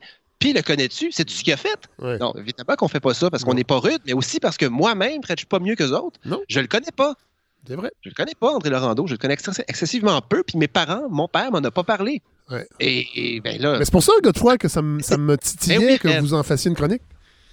Mais est-ce que c'est intéressant pour nos auditeurs? C'est ça que je me demandais, parce qu'on sait, Fred, que sans être chauvin, hein, par les courriels qu'on reçoit, vous et moi, nos auditeurs ne sont pas des tout nus. Non. Hein, c'est du monde pas mal brillant. Tout à fait. Et est-ce que ça veut dire qu'ils connaissent André Laurando? Est-ce que ça veut dire qu'on va répéter quelque chose qu'ils connaissent? moi, je ah, pense que non. Je pense que non. Je pense que certaines connaissent, mais la plupart non. Et de, le, redécouvrir au travers d'une chronique de, son petit-fils, moi, je pense que c'est ça qui est intéressant aussi, qu'on ben connaisse ou pas. Là. C'est ça. Fait faut, il faut donner un angle un peu personnel à tout ça. Euh, parce que, comme d'habitude, ce qui est fantastique avant tout dans ce projet-là, c'est pour moi. C'est moi, j'ai enfin mon, ma rencontre avec ce personnage historique, mais parmi tellement d'autres personnages sur lesquels je pourrais m'arrêter, je, pourrais faire un sais, je pourrais faire Adélard Godbout aussi. C'est vrai? Mais, Mais ça, pour ça, peut-être que j'écrirai à Jacques Godbout pour faire ça. Celui-là, Fred, celui dont on parle, paraît que c'est le père de mon père. Et donc, ben, après la, la, remise catastrophique de mon premier travail en secondaire, secondaire 1, je l'ai recroisé. Euh, j'ai eu mon premier choc un peu plus euh, personnel. Je l'ai vécu tout seul dans ma chambre. J'écoutais un, vinyle des cyniques. Et donc, on n'était pas en 69. Euh, j'écoutais un vinyle des cyniques, Fred, pendant mon secondaire. Et en ce sens, on se ressemble tous les deux. On ben en a écouté des sketchs on trouvait ça drôle pour vrai. Ben oui. Et là, André Dubois imite Laurando. Et là, ça, c'est vraiment très drôle parce qu'André Dubois, c'était l'imitateur du groupe. André Laurando, tous comme mon père. Mon père, quand il est nerveux, il fait hum, hum, comme ça. C'est évident, c'est clair, clair. Et quand mon oncle Yves, quand je parle à mon oncle Yves, Fred, il chantonne un peu comme ça. Hein? Il roule pas ses airs, par contre, comme André le faisait. Mais et là, j'écoute cet extrait-là, puis je l'ai ramené, Fred. On entend, on l'entend tousser ben comme mon père. Et sa voix, mon Dieu, chante un peu comme celle d'Yves. Et là, on va, on va remettre en contexte, c'est le premier album des Cyniques. Et c'est un, mhm. une parodie d'une émission qui s'appelait Sur la sellette, qui était animée par Alban Flamand. Et si ma mémoire est bonne, je pense que c'était Ouh, je vais pas m'avancer. Je me demande si c'est. Je suis pas sûr que c'était à Radio-Canada. Je pense que c'était à Télémétropole. Et là, les plus vieux qui nous écoutent, écrivez-moi si je me trompe, mais j'ai l'impression que c'était ça. On écoute l'extrait. Bon, alors le temps nous presse un tout petit peu. Je vois un autre invité qui brûle du désir de parler, Monsieur Lorando, n'est-ce pas? Alors, Monsieur Lorando, est-ce que vous pensez de la suggestion qu'a faite tantôt Monsieur le Premier ministre, n'est-ce pas, à propos d'une régie d'État, des tabacs, n'est-ce pas? Mon cher Monsieur Flamand, je vous dirai bien sûr, n'est-ce pas, qu'il s'agit là d'une excellente idée, d'autant plus que cela va nous permettre de mettre sur le marché, n'est-ce pas, des cigarettes politiques. Enfin, je veux dire des cigarettes, n'est-ce pas, représentant des hommes politiques très connus, n'est-ce pas. Ainsi, par exemple, il pourrait y avoir la cigarette Claude Wagner, n'est-ce pas, qui, par son goût vif et piquant, n'est-ce pas, vous assomme. il pourrait... Il pourrait y avoir également, n'est-ce pas, la cigarette René Lévesque. Sûrement la plus dangereuse, mais la mieux filtrée. Alors, une dernière question, Monsieur Lorando. Qu'est-ce que vous pensez, vous, de la cigarette à bout filtre? Eh bien, vous allez pouvoir me dire que je ne connais rien dans le tabac, mais je pense que, qu'il s'agisse de québécoises ou d'américaines, l'usage d'un filtre est toujours plus prudent, ah. Alors voilà, on a, on a l'explication des œufs pochés, finalement. Euh. Oh, c'est une partie. Il fumait énormément. Oui. Euh, on en parle partout. Il avait le, tour de ce. Quand il vous écoutait parler, il se penchait à travers son nuage de fumée. Mais, il se protégeait. les, les, yeux, les yeux, oui, il se protégeait. Mais oui, ça a été un petit choc pour moi, Fred, d'entendre dans une imitation. Donc, on s'entend qu'on on commence à être loin. C'est mon grand-père imité par quelqu'un sur un vinyle d'une autre époque, moi tout seul dans ma chambre. Mais, mais oui, mais j'avais eu ce petit coup de famille en me disant Ah, je reconnais quelque chose dans un sketch des cyniques. Et euh, ben voilà, Fred, j'ai lu, j'ai lu beaucoup de livres. Entre autres, j'ai lu celui de Donald J. Horton, qui est intéressant parce qu'il a été écrit en anglais pour les anglophones pour ah. présenter André Laurando. Et il a été traduit ensuite. Et c'est un, un, livre qui est très bien fait, que, que je peux recommander, qui, a, qui, a, été béni par mon oncle Yves. Bon.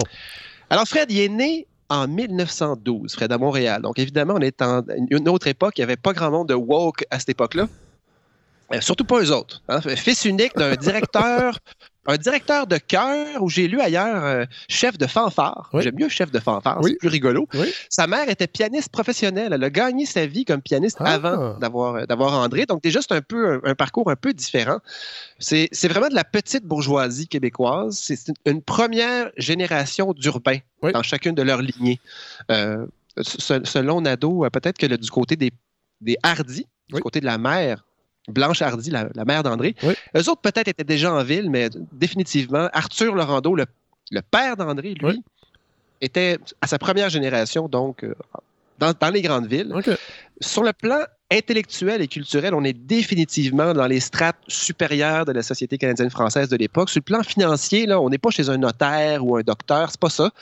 mais c'est des gens qui étaient à l'aise. Euh, ce qui est caractéristique et qui est intéressant pour le futur, c'est que c'est les gens qui étaient très nationalistes, mais un, nationalisme qui est un, dérivé, si on veut, de la tradition de l'abbé Groux, euh, très, très axé sur la protection, la survivance du Canadien français, les valeurs catholiques, donc très, très, très fervent catholique. Donc, hein, on a d'un côté, d'un côté Colombe d'Orion qui était vert et blanc, et de l'autre, André qui était né dans une famille extrêmement religieuse. Surprenant que, que je m'en sois sorti moi-même. Ben oui, Colombe, qui est votre grand-mère du côté maternel. Oui, décédée pendant les fêtes cette année. Ben oui, ben oui. Et, donc, le grand-père, lui, euh, était, ben, le grand-père, Arthur Laurando, le père d'André, était même directeur de la revue nationaliste L'Action nationale, qui existe oh, toujours. Oui, qui existe toujours. Oui, et euh, j'imagine qu'ils ne doivent pas en sortir une par semaine. quand même, comme... Euh, oui, voilà. Mais à l'époque, c'était surtout, surtout très, très catholique. Oui, voilà. Vraiment très catholique. Et donc, André va recevoir une excellente éducation, va apprendre l'anglais pendant je crois qu'il avait 6, 5 ou 6 ans, et parti en Angleterre avec sa mère deux ans. Ah ouais, mon Dieu, quand même, OK. Ah, c'est pas, si pire. Euh, ensuite, donc, revenu au Québec, euh, fait la file des excellentes écoles, un encadrement moral et religieux sans faille. pas question que le fils d'Arthur devienne un entrepreneur hein, euh, ou quelqu'un qui fait de l'argent. C'est pas ça qu'on veut. On veut un compositeur renommé ce que son père aurait voulu faire, donc euh, dans une famille très musicale, ou encore un auteur qui va parler du Canada, du Canada français partout dans le monde. Euh, beaucoup de pression. Ben oui. Alors, les petits yeux cernés, Fred, c'est peut-être pas juste la cigarette. C'est peut-être beaucoup de nuits à se demander si ce qu'il faisait était suffisant. Ben oui. D'ailleurs, en ce sens, je, je sens que son sang coule dans mes veines. Mais donc, beaucoup de pression, Fred, et de directivité et d'espérance très élevée pour un enfant brillant. Oui mais sans doute très, très sensible et fragile. Ah. Et c'est un peu normal, donc, qu'André, avant l'adolescence, avait déjà une culture musicale, littéraire, historique assez exceptionnelle. Yves me raconte. Avez-vous déjà lu, Fred, le Cid de Corneille? Oh oui, ça fait longtemps, je pense. C'est vrai? sûrement ce cégep, oui. OK. Moi je, pense l'avoir lu aussi. C'est en alexandrin. Oui. Euh, paraît que c'est très pénible à lire. C'est pas du tout amusant à lire. Et jeune André, sous la recommandation de Pépé, ce Pépé, c'est la façon euh, mon père et son frère et la génération d'en dessous appelaient le vieux Arthur. Oui, le grand-père. Donc, ce, serait Arthur qui aurait recommandé à André cet excellent livre. Et là, Yves me parle de son père qui a lu le site de Corneille et qui en a fait ses commentaires. Et voilà Yves qui m'en parle. J'ai un bout d'enregistrement d'une discussion avec Yves, justement. Son père lui avait fait lire le Cid de Corneille, qui est, comment dire, que même de nos jours, un adulte aurait de la difficulté à lire. Là. Euh, et pourtant, papa qui avait 11 ans, euh, quand il l'a lu, euh, sans doute avec les explications de Pépé, mhm. a trouvé ça exaltant. Un héros extraordinaire, admirable. Enfin bon. Ah, exaltant. Ben Mais il faut, il faut lire les, les maîtres, hein? il faut lire les classiques, c'est comme ça qu'on s'élève. Alors, ça s'est transmis jusqu'à mon père, Fred, qui m'a dit, moi, quand j'étais jeune, que son livre favori, un des premiers bons livres qu'il a lu dans sa vie, à, vers 12 ans. Oui. C'était Crime et châtiment de Dostoïevski. Ah oui. Ah ben voilà. Alors, moi, j'avais 15-16 ans. Je me suis dit, ben, OK, je vais le lire moi aussi. Oui. Imaginez la suite, Fred. Alors, la lignée des grands lecteurs semble s'être arrêtée en 75. Et, euh, quand je vous dis que j'étais, c'est une longue suite de déceptions à essayer de faire comme eux autres. un bel exemple. Ben donc, clairement, Fred, quand on lit sur André Laurando, c'est pas écrit, c'est écrit nulle part qu'il était pas vite vite. Ou c'était pas un gars, tu sais. Ah non, c'était un gars très, très intelligent, qui avait une, intelligence pénétrante, euh, qui décortiquait les sujets. Culture très étendue. Donc, même un jeune ado dans les années 20 au Québec, il y avait toute cette, cette culture-là. Donc, ça donne une idée un peu de. C'était pas n'importe qui. Euh, mais un père très, très exigeant. Euh, dans, parmi les textes que j'ai lus sur André, il y en a certains qui ont écrit que euh, une des choses qui lui a peut-être manqué dans sa vie, c'est une véritable enfance. enfant ah, unique dans une famille d'intellectuels engagés. comme je dis, il n'y avait pas beaucoup de danseurs de salsa dans cette famille. Mais parlons justement de l'intellectuel engagé parce qu'il va connaître une vie publique, j'imagine, assez tôt dans sa vie. Ben, justement, lui, il voyait bien son père motivé à parler de nationalisme et tout. Euh, lui, il, essaie de trouver son, chemin là-dedans, mais ce qu'il voulait, ce qu'il voulait, c'est d'être d'être un musicien puis d'être euh, très connu. Puis à un moment donné, il s'est mis à se rendre compte que ses performances de pianiste n'étaient pas à la hauteur, que des profs qu'il trouvait bien bons au début, euh, finalement, commençaient à se sacrer un peu de lui. Et en même temps, lui tombait en amour avec Guylaine, qui allait devenir sa femme plus tard. Et il n'était pas à la hauteur, Fred. Euh, le, papa Perrault, papa de Guylaine, ne voulait rien savoir. C'était pas un bon parti. Non, non, l'intellectuel dépressif, à peine, fonctionnel, it's no. C'est non, le rando. Il n'avait pas avoir beaucoup de Guylaine à cette époque-là, non plus? Sans doute que non. Sans doute que non. C'est très possible. Mais Fred, notre André, avant de se tourner vers, euh, l'exaltation politique, il, il, a eu il a connu beaucoup d'épisodes dépressifs ah? à cause de cette sensation de ne pas être la bonne personne, oui. de ne pas être capable de. D'anxiété, de, performance. Tout à fait. Et euh, oui, j'ai écrit dans mon, dans, mon, dans mon résumé de notes euh, anxiété de performance qui vont sans doute l'entraîner très souvent au-delà de ses forces de Ouais, travail. ouais. Mais c'est un gars qui avait une capacité de travail absolument ridicule. Ouais. Euh, mais sorti de cette crise-là de dépression, il y en a eu d'autres dans sa vie quand ça se mettait à aller moins bien. Mais c'est un peu une malédiction, cette façon de toujours douter de soi quand vient le temps de prendre une décision. Mais ça peut être aussi un atout quand on veut toujours rester ouvert et Ouais. ça va le suivre Fred toute sa carrière. Euh, ce, qui a fait- ce qui a permis à André de s'exalter un peu, vous en parliez, c'est son premier, cette première excitation politique dans le sillage de l'abbé Groux, euh, les Jeunes Canada. Ah. Avez-vous déjà entendu parler Non. de ça? Les Jeunes Canada, donc, c'est un groupe du Collège Sainte-Marie. Euh, On parle d'un cercle littéraire qui était le cercle Crémazie. Oui. Donc, euh, assez péteux et snob, solide, euh, mais qui vont commencer à réagir et à défendre le Canada français. Et André Laurando... euh, On parle de quelles années, Godefroy? on parle des années 30. OK. On parle des années 30 Oui. et ils vont militer pour une meilleure représentation des francophones dans la fonction publique. Oui. Ils sont assez radicaux et mal avisés. Si vous avez déjà entendu parler que Laurando était un antisémite, Oui, ben en fait, euh, ça date de cette époque-là. Oui, c'est ça. Il faut, il faut ramener ça dans son contexte euh, quand Ouais. même, parce que l'antisémitisme, malheureusement, était, était très répandu et au Québec, mais euh, partout au Canada. il y avait des écriteaux, entre autres, dans la région de Toronto, sur, au lac Ontario, où les Juifs n'avaient même pas, même, avaient même pas accès aux plages du lac Ontario. Puis au Québec, ça a été la même chose. Lionel Groux, on l'a souvent accusé de ça, alors que ça, ça occupe très peu de place dans ses écrits et dans son, euh, dans, dans- dans son travail, si on peut dire. Et j'imagine que c'est malheureusement, c'est un peu euh, euh, une, une caractéristique de beaucoup de gens De à cette époque-là. Voilà. Oui, puis c'était un nationalisme très, très fermé sur lui-même. Oui. Donc, ce qui se passait en Europe, eux s'en rendaient pas trop compte. Oui. Et euh, ben, ils se sont fait ramasser par certains nationalistes un peu plus ouverts, comme Dandurand. Oui. Et euh, ben, Fred, ça a été comme vraiment une ombre dans sa vie de s'être laissé emporter comme ça, Oui. mais ça lui a permis de se faire remarquer. Euh, Lionel Groux l'a pris un peu sous son aile. Quand il est allé à l'université ensuite, euh, il, il- il- il a travaillé avec Groux. D'ailleurs, c'est Groux qui lui a permis de se marier avec Guylaine. C'est Ah, lui oui. qui a été l'entremetteur. Donc, Ah, mais Lionel Groux, parce que c'est aussi Lionel Groux qui a, qui a uni il a marié les parents de François Legault. Et voilà. Ah. Donc, euh, c'est un. il aurait engendré. Il y a quelque chose- milieu, hein? C'est exactement ce que Jean-François Nadeau me disait. On peut pas s'imaginer à quel point la bulle nationaliste, petite noblesse du Québec des années 30, c'était pas grand monde. Non. Ça ferait une game de une grosse partie de cartes, puis ils étaient tous là. Euh, alors, lui a décidé de se calmer un peu les nerfs, Fred, à ce moment-là, de- de- de réfléchir un peu à la place d'être toujours dans l'action avec ce groupe d'énervés-là. Oui. Et c'est un peu l'époque où l'action libérale nationale de Paul Gouin, Oui. du docteur Hamel, euh, ben, essayait de, se- de- de se lancer en politique provinciale Oui. pour En fait, en fait- en fait, en-. Oui, c'est ça. C'est c'est une aile. C'était une aile. C'était des gens qui faisaient partie du par- du Parti libéral euh, et qui ont décidé, en fait, de former leur propre parti. Et, Euh, et dont, la, corrigez-moi, mais c'était c'était une aile progressiste. Oui, voilà. Et donc, euh, ça s'appelait l'Action nationale. Si vous regardez la série du Plessis, Oui. euh, on, comprend très bien cette époque-là. Oui. Ce qui est arrivé, c'est que l'Action nationale a été avalée par, oui. euh, par, les, par les Ça conservateurs devait, de être une, Duplessis. ça devait être une coalition et finalement, Duplessis s'en est servi et il les a, tassés aussitôt Pour son, a premier, pour son premier mandat, c'est ce qui est arrivé. Et l'Action nationale avait, approché Laurando pour justement en faire partie.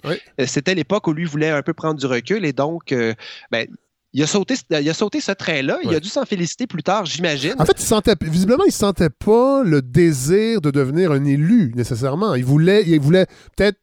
En fait, la chose politique l'intéressait, il voulait peut-être y réfléchir, mais en tout cas, de ce que j'en comprends, puisqu'il n'a pas fait le saut, il n'avait pas tellement envie de faire de, de- de- de la politique active. On spécule, Fred, euh, mais je pense qu'il a été très. euh, ben, il s'est vraiment sorti de sa torpeur dépressive Ouais. par l'exaltation de ces, Ah ces- ouais. ces assemblées-là. Ouais. Euh, ils ont travaillé fort, et- mais par contre, ils sont tombés dans l'action rapidement et là, ils se sont fait ramasser par certaines personnes qui ont dit Voyons, vous ne pouvez pas faire des commentaires antisémites comme ça. Votre. Vous êtes des radicaux nationalistes et, de voir qu'il y a des gens qui s'éloignaient de lui comme ça, je pense que ça lui, ça lui, ça lui a. Ça lui a inculqué l'idée de réfléchir beaucoup plus avant d'avancer et que peut-être qu'il serait plus utile justement en réfléchissant à la question nationale Ouais. qu'en qu'en s'impliquant directement. Ouais. Euh, Donc, Duplessis élu en 36, Euh, et lui, Laurando, décide d'aller se calmer les nerfs en Europe pour, pour, comme il disait à l'époque, dans toute sa simplicité, hiérarchiser sa pensée. Ah. Intéressant, oui. donc, il va rester, va rester, ben oui, c'est intéressant, certain. Et en France euh, et en Europe, son nationalisme va s'ouvrir un peu au monde. Donc, le petit Jésus va devoir céder progressivement, très progressivement, un peu de place aux idées plus progressistes. Il découvre, il découvre qu'il y a d'autres minorités dans le monde, en Belgique, euh, ailleurs, en Suisse, je ne me trompe pas, et des, des, minorités qui ont l'air à survivre, mais qui ne sont pas complètement figées dans une position défensive, et là, ça l'inspire. Il revient au Québec avec des idées plus autonomistes. De résistance au gouvernement central. Il va établir des relations avec des penseurs influents. Le frère Marie-Victorin, euh, Georges-Henri Lévesque, qui est décrit comme un, un oracle de la Révolution française, de la Révolution tranquille. Oui, entre autres, il est fondateur, je crois, de la, du département de sociologie à l'Université Laval, si ma mémoire Exactement, exactement. Donc, tu sais, les, premières armes de sciences sociales au Québec, c'était cet homme-là. Et donc, il, découvre, lui, avec ces réflexions-là, que finalement, la, la principale, principal danger du Canada français, c'est l'océan anglais autour de lui. Oui. Et là, il se rend compte que l'identité canadienne-française, appuyée surtout sur la religion, c'est peut-être pas la meilleure affaire et que la culture commence à prendre d'importance dans sa tête. Et c'est au même moment, en, 1937, que sont publiées plusieurs études, les toutes premières études sur le déclin du français. Ah oui. Et là, il y a un peu d'informations qui se met à sortir. Et à ce moment-là, et là, c'est quand même assez intéressant, pour s'ouvrir à la culture anglophone qui connaît absolument pas, pour sortir un peu de sa bulle, il va s'inscrire en sociologie chez Satan. Ah à l'Université McGill. Ah oui, ah. Oui. Oui, et là, c'est une volonté vraiment authentique de découvrir les autres Canadiens. Et là, il va découvrir qu'il existe quelque chose qui s'appelle des anglophones progressistes. Pas mal plus progressistes que des francophones figés dans, le, dans, dans la survivance. un peu. Exactement, exactement. Et donc, avec la guerre qui approche, on, on sent qu'il se passe des choses assez nauséabondes en Europe. Fred, il va parce qu'il faut comprendre qu'au Québec, on, parle de la crise de la conscription de la Première Guerre mondiale à chaque maudite élection provinciale et fédérale. Comme quoi, cette trahison n'aura plus jamais lieu. On, ne, on ne forcera plus jamais les Canadiens français à entrer en guerre pour l'Empire. Et là, Laurando voit ça venir, la guerre s'en vient, et lui, ce qu'il dit, c'est ben, on devrait se faire une stratégie commune avec des Anglos pour voir comment on va réagir si jamais ça se passe. Oui. D'ailleurs, c'est une promesse d'Adélard Godbout qui est revenu au pouvoir pendant la Deuxième Guerre mondiale et lui avait dit jamais, jamais, qu'il y aura de conscription. Oui, et c'est pour ça qu'on traite, certains traitent maintenant Adélard Godbout de traître. Oui. Euh, et, quand Godbout a battu Duplessis, là, on, s'éloigne un petit peu, mais Duplessis a peut-être fait un move stratégique de lancer les élections juste avant la guerre pour ne pas avoir à gérer, à gérer ça, ben oui. Hein? Extrêmement chaude de la de la conscription. Donc, cette obligation, est-ce que le Canada allait entrer en guerre automatiquement après, après la, le déclenchement de la guerre? Et là, Laurando s'implique dans un, dans un mouvement. Oui. Euh, il y a sûrement des gens que, de, sa première gang des Jeunes Canada. Hein. il va fonder la Ligue, participer à la fondation de la Ligue de défense du Canada, qui est un, un groupe anti-conscription. Ah oui, OK. Oui, et, Avec des anglophones et des francophones, c'est une coalition. Ben, c'était ça le plan, Fred, mais quand est venu le temps de manifester et de prendre position publiquement, c'est là qu'il a réalisé que la réalité d'être un anglophone au Québec, était, au Canada, n'était pas du tout la même. Il n'était pas question pour eux, finalement, de prendre position publiquement. Et il a été très déçu de ça, ah mais ça lui a montré que c'était une réalité culturelle qui était complètement différente parce qu'il s'était bien entendu avec ces gens-là. Euh, Fred, j'essaie d'expliquer à mes enfants c'était quoi cette histoire de la conscription parce que Mathias, à son cours d'univers social, je pense, avait des notions de ce que ça pouvait être, justement, la conscription. Et j'ai fait un parallèle, Fred, sur, imaginons, imaginons que moi, je suis locataire d'un rez-de-chaussée dans un gros bloc appartement qui aurait, ben, il y a quoi, il y a neuf provinces, deux territoires à l'époque. Alors, imaginons qu'au total, il y a onze appartements et que je m'entends relativement bien avec mon propriétaire et il me parle que, ah, éventuellement, il va y avoir du compostage, puis euh, ça va être intéressant, on va avoir moins de vidange. Puis là, je lui dis, non, non, non. Non, non, non. J'ai déjà eu une expérience de compostage et j'ai eu des mouches dans ma cuisine pendant des mois. Il n'est pas question que tu me rendes du compost chez nous. Et mon propriétaire, Fred, me fait une promesse solennelle. Il me dit Je te le jure, Godefroy, je te jure, je te le jure à toi, parce que les autres s'en foutent. Mais toi, je te jure, plus jamais le compost. Plus jamais. si sinon, Fred, je vends le bloc, je te, vends, mon, je te vends mon logement. Alors, je suis rassuré, mais là, je vois bien ce qui se passe aux nouvelles, Fred. À un moment donné, ça va être la bonne chose à faire, composter. Hein? Défendre l'Europe, c'était un peu la bonne chose à faire. C'était pas comme la Première Guerre mondiale où c'était automatique. L'Angleterre entre en guerre, Schlack, le Canada entre en guerre, on se pose pas de questions. Là, c'est autre chose. On va aller défendre la démocratie. OK? C'est comme le compost, Fred.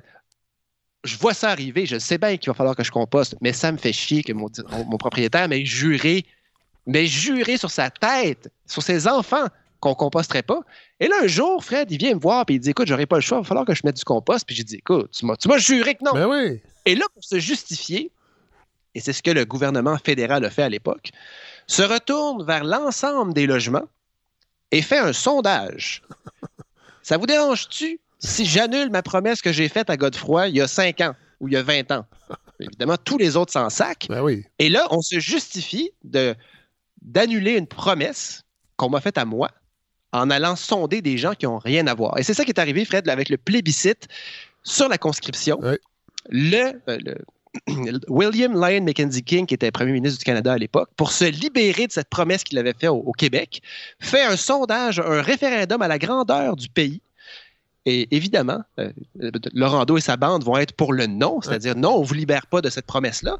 Mais lui, va s'appuyer sur la réponse de tout le reste du Canada. Et finalement, ben, il va se donner la marge de manœuvre. Et écoute, imagine la frustration de cette minorité-là dans un grand pays qu'on on, va consulter la majorité au sujet d'une promesse qui a été faite à la minorité. Et là, il faut comprendre que cette crise-là, c'est majeur. Il y a beaucoup de nationalistes qui se sont réveillés à ce moment-là, des idées séparatistes également qui sont nées. Et rappelons, et... rappelons aussi euh, que malheureusement, le Québec était aussi un terreau assez fertile euh, au fascisme et euh, à Mussolini, entre autres, et Franco à l'époque. Moi, il y avait, il y avait, et Jean-François Nadeau en a déjà parlé, d'ailleurs, il a écrit une, biographie euh, sur euh, Adrien Arcan, mais il, y avait, il y avait tout ça de mélangé aussi dans le refus. Il y avait le refus d'aller se battre aux côtés de, l'Angleterre.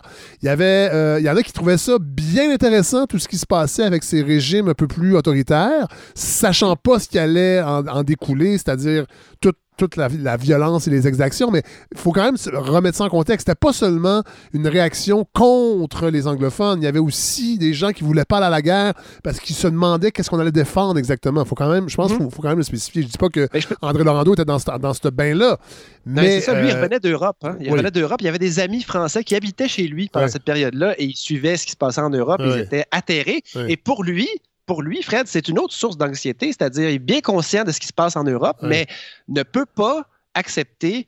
oui. Euh, la réalité, Fred, c'est que sans doute que si on avait mis, on avait rendu disponible le fait de participer de façon volontaire à la guerre, il y aurait, eu en masse de soldats québécois qui seraient allés.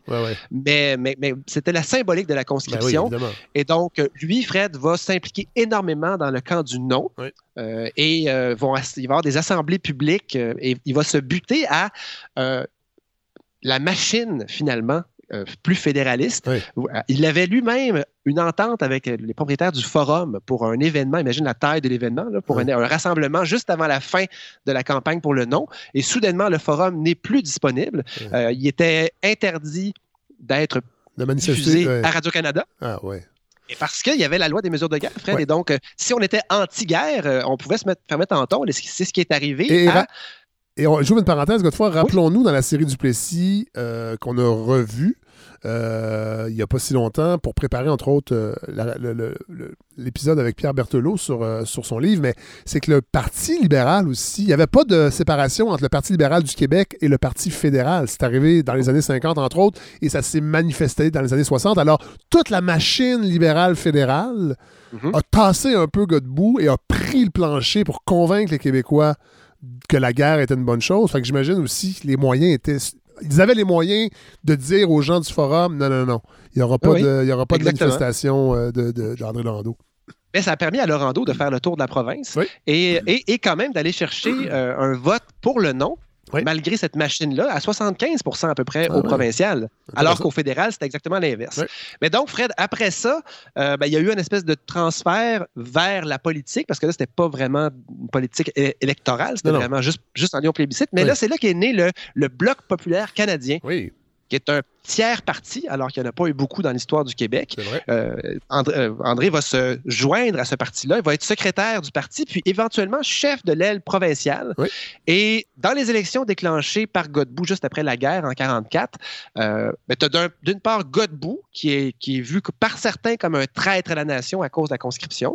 Tu as Duplessis, lui, qui se, qui se, défend comme un héros de la protection de nos compétences exclusives et des valeurs catholiques. Et il se sert de la défense de l'autonomie contre le fédéral pour justifier l'importance que ce soit lui qui gère la situation. Et à côté, tu as le bloc qui dénonçait les lacunes du bilinguisme, encore une fois, Fred, hein, comme au début de sa carrière dans la fonction publique, contre l'envahissement des compétences provinciales, et aussi euh, quelque chose qu'on va entendre dans le futur à chaque fois qu'il y a un tiers parti, contre les vieux partis. Ah oui. Et Godbout va être défait. Et d'ailleurs, euh, le Bloc québécois va prendre son nom un peu euh, en hommage au Bloc populaire canadien. Lucien Bouchard l'avait dit à l'époque. Oui, et la rhétorique de, de l'ADQ aussi, c'était ça. C'est-à-dire, on n'est plus capable des vieux partis. Euh, puis, puis la CAQ, même chose. Et donc, Fred, Godbout est défait, Duplessis l'emporte, et le Bloc populaire fait élire quatre députés, dont leur chef provincial, le cégep, André Laurando. Euh, il paraît que Duplessis est un peu embêté d'avoir Laurando dans ses pattes. Ah il paraît que la première fois qu'il s'est levé en chambre pour parler, Duplessis a ouvert son journal et, a lu le journal. Et donc, tu avais, l'intellectuel, l'intellectuel pas tout à fait tribun, Laurando, qui déblatérait, qui amenait ses, sujets amenés très tranquillement. Très, très, on, parle d'un bénédictin en action. Et, de l'autre côté, tu as le chef euh, qui va être là pendant, euh, je ne sais même plus combien d'années, mais euh, indélogeable. ce qui se passe, dans le fond, pour faire une histoire courte, le bloc s'effrite un peu parce qu'ils vont avoir une aile fédérale aussi qui va être encore moins, qui aura un encore moins grand succès. et André n'aime pas la vie parlementaire, n'aime pas du tout Duplessis et euh, il voit l'impact du patronage de Duplessis dans les régions euh, et voit à quel point il peut être puissant. Et finalement, il va il va donner sa démission au parti, il va rester indépendant un certain temps, mais pas longtemps. Et il va faire le saut, Fred, à ce moment-là, de la politique active à vraiment ce qui va peut-être être, l'élément le, plus important de sa carrière, c'est-à-dire devenir, euh, prendre part au devoir j'ai oublié de vous dire un truc. Quand il est revenu d'Europe avec Guylaine, ils avaient déjà eu leur premier enfant en 1937. Il devient directeur de l'Action nationale, la fameuse ah revue, nationaliste dont on parlait, où son père travaillait et on cède à Laurando. Fait Laurando écrivait régulièrement dans cette revue-là, mais c'était un vieux nationalisme très conservateur. Et là, au devoir, ben, au devoir, il lâche la politique provinciale et il arrive au devoir alors qu'il y a euh, Gérard Filion. Il y a lui et Gérard Filion qui sont là. Il y a 1000 abonnés. Ah ouais. Au devoir. Donc, c'est pas grand-chose. Euh, on parle, le lectorat, c'est une vieille génération de curés de paroisse et de notables. Donc, on n'est pas si loin de l'action nationale. Et là, je vais faire un résumé parce que, je veux dire, on peut faire un, autre épisode ben juste sur le devoir, mais ben finalement, va rajeunir l'équipe. Euh, ça va devenir un journal publié le matin éventuellement. Ça va leur coûter très, très cher, mais ça va être un, move finalement payant. Il va laisser tomber la vieille ligne de la survivance conservatrice nationale. Euh, il va développer un peu la, la, façon de penser C'est drôle, c'est Godefroy, parce que moi, j'étais abonné au Devoir, puis euh, je vais souvent lire les commentaires. C'est rare que je lis les commentaires des lecteurs dans les différents sites. C'est très dangereux. Mais au Devoir, pas sur, le, pas, sur la page Facebook, mais sur l'application Devoir. Et souvent, les commentaires, les gens s'ennuient de cette époque-là. trouve que le devoir est beaucoup trop woke et beaucoup trop à gauche. Ça me fait toujours bien rire. Il y a, ce fond-là chez encore des lecteurs du devoir, là, le des plus âgés, de revenir à ça. La français menacée, la survivance, puis où s'en va-t-on? c'est ceux qui connaissent André Laurando. oui, c'est ça. Ça rappelle, oui, voilà. Mais bref, Fred, il y a plus de, soutien aux, nouvelles progressistes, euh, aux nouvelles mesures progressistes et sociales qui, qui avancent. Laurando s'est un peu rapproché des mouvements de travailleurs. Et ça, c'était pas du tout son enfance. zéro, zéro. Les travaux des mines, lui, il n'a pas connu ça. Euh, mais le tirage a fini par atteindre 27 000 copies très progressivement. Donc, euh, c'est un journal qui devient important. il a pris position pour une rénovation dans le, dans, dans le milieu de l'éducation, qui était complètement figé à cause de l'Église. Ben euh, il est, lui qui était fervent catholique, a milité pour une perte de pouvoir du clergé par rapport à l'éducation. Euh, il, s'est attiré des bosses en ce sens-là. Euh, dans, le fond, Godefroy, il, il commence à planter les idées qui vont avoir cours une vingtaine d'années plus tard, pendant la Révolution tranquille. C'est exactement ça, Fred. C'est ce que je comprends. Je pense pas que ces idées-là venaient de lui, mais c'est quelqu'un non, non, qui... mais ils étaient dans l'air et ça prenait quelqu'un pour les, les mettre, les, voilà, les mettre quelque part aussi, les, les, les, Ouais. coucher sur- dans, dans des textes. Oui, puis, de- puis, puis les répéter, puis taper sur le même clou. Ouais. Et là, après, un peu plus tard, il est devenu aussi, dans les années 50, euh, animateur d'une émission, Pays et Merveilles, que, Ah, pour, laquelle c'est assez difficile de trouver des archives. Ouais. C'est une émission qui me semble assez coincée, où, où André Laurando nous parle de pays comme l'Inde? Et là, il y a des images, écoute, c'est tellement vieux, il n'y a, pas, il y a pas aucune animation là-dedans, c'est des dessins de l'Inde. Et, euh, et il parle avec sa cigarette. C'est une espèce de, une espèce de, de, de point de mire, Oui, mais plus vieux, euh, mais qui devait durer quelques semaines et qui a duré des années. Et, et donc, il était un peu partout. Il était à la télévision et tout ça pour ouvrir finalement l'horizon euh, des Québécois. Euh, cette émission-là, Pays et Merveilles, a fait découvrir le monde tous les mercredis à la population du Québec française de 1952 à 61. ah, quand Donc, même. Quand même, c'est une, oui, c'est une longue, c'est une longue période. Euh, à cette époque-là, Laurando se rappelait de, de ce- de ce- du terrible Duplessis devant lui euh, en chambre. Et il va continuer à l'haïr. Quand, quand on disait qu'il y avait deux fantômes chez eux, il y avait Duplessis et Debussy. Euh, c'est pas des jokes. Duplessis, c'était son ennemi à, à abattre. C'est pas un langage très Laurando, mais il, il- c'était, il incarnait beaucoup de choses que Laurando détestait du Québec de l'époque. Il était extrêmement puissant. Euh, tout le pouvoir, lui, ce qu'il disait, Duplessis, c'est que tout le pouvoir qui pouvait être alloué à l'État fédéral était une menace à l'identité parce que forcément, ça venait du côté anglophone, qui, eux, connaissaient rien aux Canadiens français, Ouais. aux bons catholiques. Et donc, lui se servait de son autonomie, finalement, pour figer le Québec.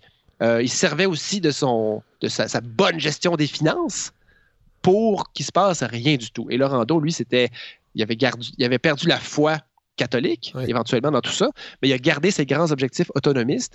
Et la lutte contre Duplessis, là, c'est, ça a été extrêmement important dans, dans la vie euh, journalistique Ouais. d'André Laurando. Entre autres, et ça c'est un petit aparté, Fred, parmi les gens qui vous parlaient des lettres au devoir, avant que ce soit une application, c'était du courrier. hein. Oui. Et euh, ils recevaient des lettres, entre autres, d'enseignants, la plupart des religieux, Oui. qui affirmaient anonymement que le Québec était en retard de 75 ans sur le plan de l'éducation. Ouais, et l'un d'eux, qui s'appelait, euh, je crois que c'est Jean-Paul Desbiens, euh, était particulièrement éloquent, un jeune, un jeune enseignant religieux, mais qui, a- qui vraiment en avait contre le clergé, puis il disait on ne peut rien dire. Ouais. Aussitôt qu'on parle un peu de réforme, on se fait terroriser par le clergé. Et c'est Laurando qui va le convaincre d'écrire sous le pseudonyme. Le connaissez-vous, Fred? Le Euh, frère Untel. Ben oui, le frère Untel. Le frère Untel. Les, le frère inso- Untel les qui a- insolences du frère Untel. Exactement. Ah, wow. Le- mais les, les Insolences, c'est un recueil, finalement, qui a été publié Oui. euh, en 1960. Et ce qui est très drôle, c'est que j'ai trouvé, moi, une édition de 1960 de ce livre-là et qui est préfacée par André Laurando. Ah, wow. Et donc, euh, et ça a été un succès immédiat. Et donc, parmi les éléments, Fred, euh, parmi les éléments qui ont mis le feu à la Révolution, fran- la Révolution tranquille, Oui. ce petit livre-là, Fred, en fait partie. Ah et oui, ce qui vraiment. est hilarant, ce qui est hilarant, Fred, c'est que le cardinal Léger, qui n'était pas content que Laurando, un bon catholique à l'époque, euh, soutienne, donne, donne sa crédibilité à un, à un prêtre qui choquait sa gang. Ouais. Euh, ce que- que- il faut comprendre, ce que Desbiens disait, ce que le frère Untel disait, c'est on peut plus rien dire parce qu'on se fait terroriser. Ouais. Et, et- et on se fait menacer de se faire envoyer dans des, des vieux presbytères super loin où on, on pourra- on- on va être loin de tout le monde. Et Fred, Cardinal Léger, qu'est-ce qu'il a fait? Il a écrit à Laurando pour le sermonner, lui mettre de la pression et lui faire peur, Ah, lui ouais. disant Voyons donc si ça n'a pas de sens de dire qu'on fait peur aux gens. Alors, on a une, une mise en abîme absolument invraisemblable qui est soulignée un peu partout, mais ça a été difficile pour Laurando de Ouais. recevoir cette lettre-là, mais Ouais. quand même, il était rendu à ce niveau-là. Euh, bon, donc, il aurait été, un- à cette époque, Fred, un, un intellectuel vraiment respecté, très visible.